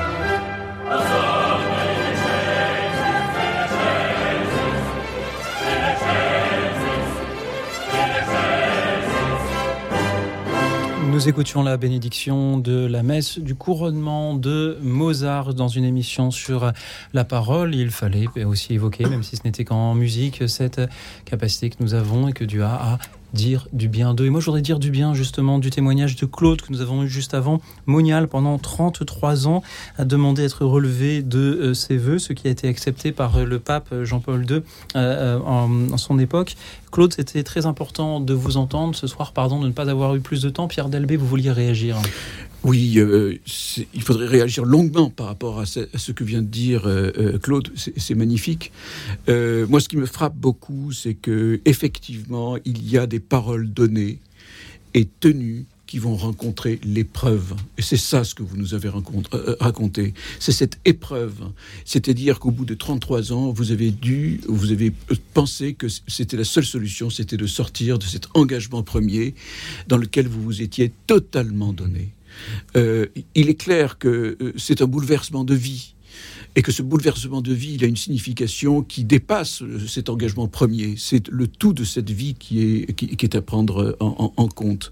Et euh, je, pense à cette parole, euh, quand je vous entends, voilà, ce que j'aime, dit le Seigneur, j'aime le cœur brisé, parce que quelque part, euh, effectivement, dans cette, dans cet engagement qui n'a pas pu euh, euh, avoir lieu euh, sur le long terme, eh bien, ce que vous présentez, c'est votre, c'est votre, c'est votre cœur. Merci et, je crois que voilà, il y a quelque chose de beau dans cette épreuve. Merci Pierre pour votre réponse à Claude. Merci Claude pour votre témoignage. Nous avons juste le temps d'écouter un dernier témoignage, celui de Témen. Bonsoir Témen. Témen. Pouvez-vous éteindre votre radio, s'il vous plaît? Il y a un petit écho. et nous voilà, soyez, soyez euh, synthétique. Allez-y, Témen. Vous aviez une chose très belle à nous dire pour conclure cette émission. Allô Allô, Témen, m'entendez-vous? Non. Allô Témen ne m'entend pas. Eh bien, je lirai ce ah. que, euh, ce que j'ai sur la petite fiche que le gendarme a préparé euh, pour, pour elle. Témen, a tenu parole pour son mariage, bientôt 60 ans de mariage. Bravo à vous. Et je voilà, voulais tout simplement conclure cette émission avec un, le témoignage d'une parole donnée qui peut durer. Merci de m'avoir donné. On a entendu le, son de votre voix et on, on vous imagine nous le dire par votre voix. Témen, bravo pour euh, cet exemple que vous donnez d'une parole sur laquelle euh, on a pu compter, on peut compter. Merci euh, pour votre présence parmi nous. Merci à tous les auditeurs que nous n'aurons pas eu le temps, et là, ce soir, d'entendre. Je vais essayer de vous citer Alexis depuis Nancy. La parole publique l'interroge comment savoir si on a le droit de parler dans l'espace public? Une question, en effet, qui devient parfois euh, difficile aujourd'hui. Je salue Robert de Béziers, a toujours eu envie de s'engager dans une action humanitaire dans sa ville, mais a peur de ne pas supporter la misère et n'a jamais franchi le pas. Il a lui-même traversé beaucoup d'épreuves et appréhende de se retrouver en face des difficultés d'autrui. Il a peur aussi du mariage et de l'engagement religieux, euh, tout comme euh, civil. Merci Robert d'évoquer ce soir la peur qu'il peut y avoir au moment de prononcer une parole si importante. Je salue Catherine de Toulouse. Elle trouve euh, que on donne toujours la parole dans cette émission aux mêmes personnes et qu'elle aussi elle aimerait parler. Chère Catherine, je vous le dis en toute franchise, vous appelez toujours en fin d'émission. Si vous souhaitez passer l'antenne, il faut appeler en début d'émission, comme ça il y a beaucoup plus de chances de passer. Je salue Jean-Louis qui tient ses engagements, celui du mariage aussi. Merci Jean-Louis, merci à Françoise. Son frère est décédé. Il s'était promis euh, de euh, d'en fleurir sa tombe et de l'entretenir, mais aujourd'hui ne peut pas le faire car elle est souffrante. Françoise, Peut-être est-ce l'intention qui euh, compte? Je salue Évangéline de Lyon. Elle a connu une adolescente qui voulait devenir une sainte, mais n'a fait que des bêtises euh, dans son enfance et se dit maintenant qu'elle est très âgée et qu'elle a raté sa vie. Il reste cependant l'amour du Christ. Merci Évangéline. Merci à Catherine de Toulouse qui tient sa parole. Si elle a un empêchement, elle le fait un peu plus tard. Être fidèle, elle essaie d'être fidèle en amitié, en amour. Elle appelait sa mère tous les jours jusqu'à sa mort. Merci pour elle, Catherine. Merci à Marie-Thérèse de Versailles qui fait une liste des petits engagements de début d'année, essayer de les tenir pas à pas. Je salue Sandrine qui tient sa parole en amour comme en amitié. Euh, même si euh, c'est parfois difficile selon les personnes que l'on a en face de soi. Et puis, merci à ceux qui nous suivent aussi sur la chaîne YouTube de Radio Notre-Dame. Merci à vous, Pierre Delbé, Brunor. Il nous reste toute petite minute d'émission. En un mot rapide, qu'avez-vous pensé des témoignages des auditeurs ce soir? Euh, je, voudrais simplement réagir sur le témoignage de Témen, qui est très beau. Ce que j'ai pensé, 60 ans de mariage, c'est une parole qui est donnée, qui est tenue et qui est aboutie, et c'est très beau. Merci, Pierre. Bruno. Euh, bah, sur l'ensemble, moi j'ai été impressionné de la, profondeur, hein, euh, quel que soit le, quel que soit le thème euh, d'engagement ou mhm. d'engagement raté. Enfin, c'est une, une, belle profondeur, je trouve. Et là, franchement, c'est une des, meilleures, je trouve. Merci pour eux, Brunor. Merci à vous. On vous retrouve, Brunor, dans votre série des indices pensables de la théologie vulgarisant bande dessinée, en quelque sorte, si je puis me le permettre. De l'histoire des sciences. Absolument. Aussi, Pierre Dalbé, on vous retrouve dans Aristote et 10 clés pour repenser le management pour les patrons du CAC 40 qui nous écoutent et qui veulent s'inspirer d'Aristote pour leurs grandes décisions. Merci à vous tous, chers Chers auditeurs, merci à toute l'équipe d'écoute dans la nuit, Laetitia, Anne et Alexis. Ce soir, merci, chers auditeurs, pour vos paroles et en attendant celle à venir demain. Je vous souhaite une nuit tranquille et reposante, car demain, figurez-vous, sera, soyez-en sûrs, un grand jour. Yes.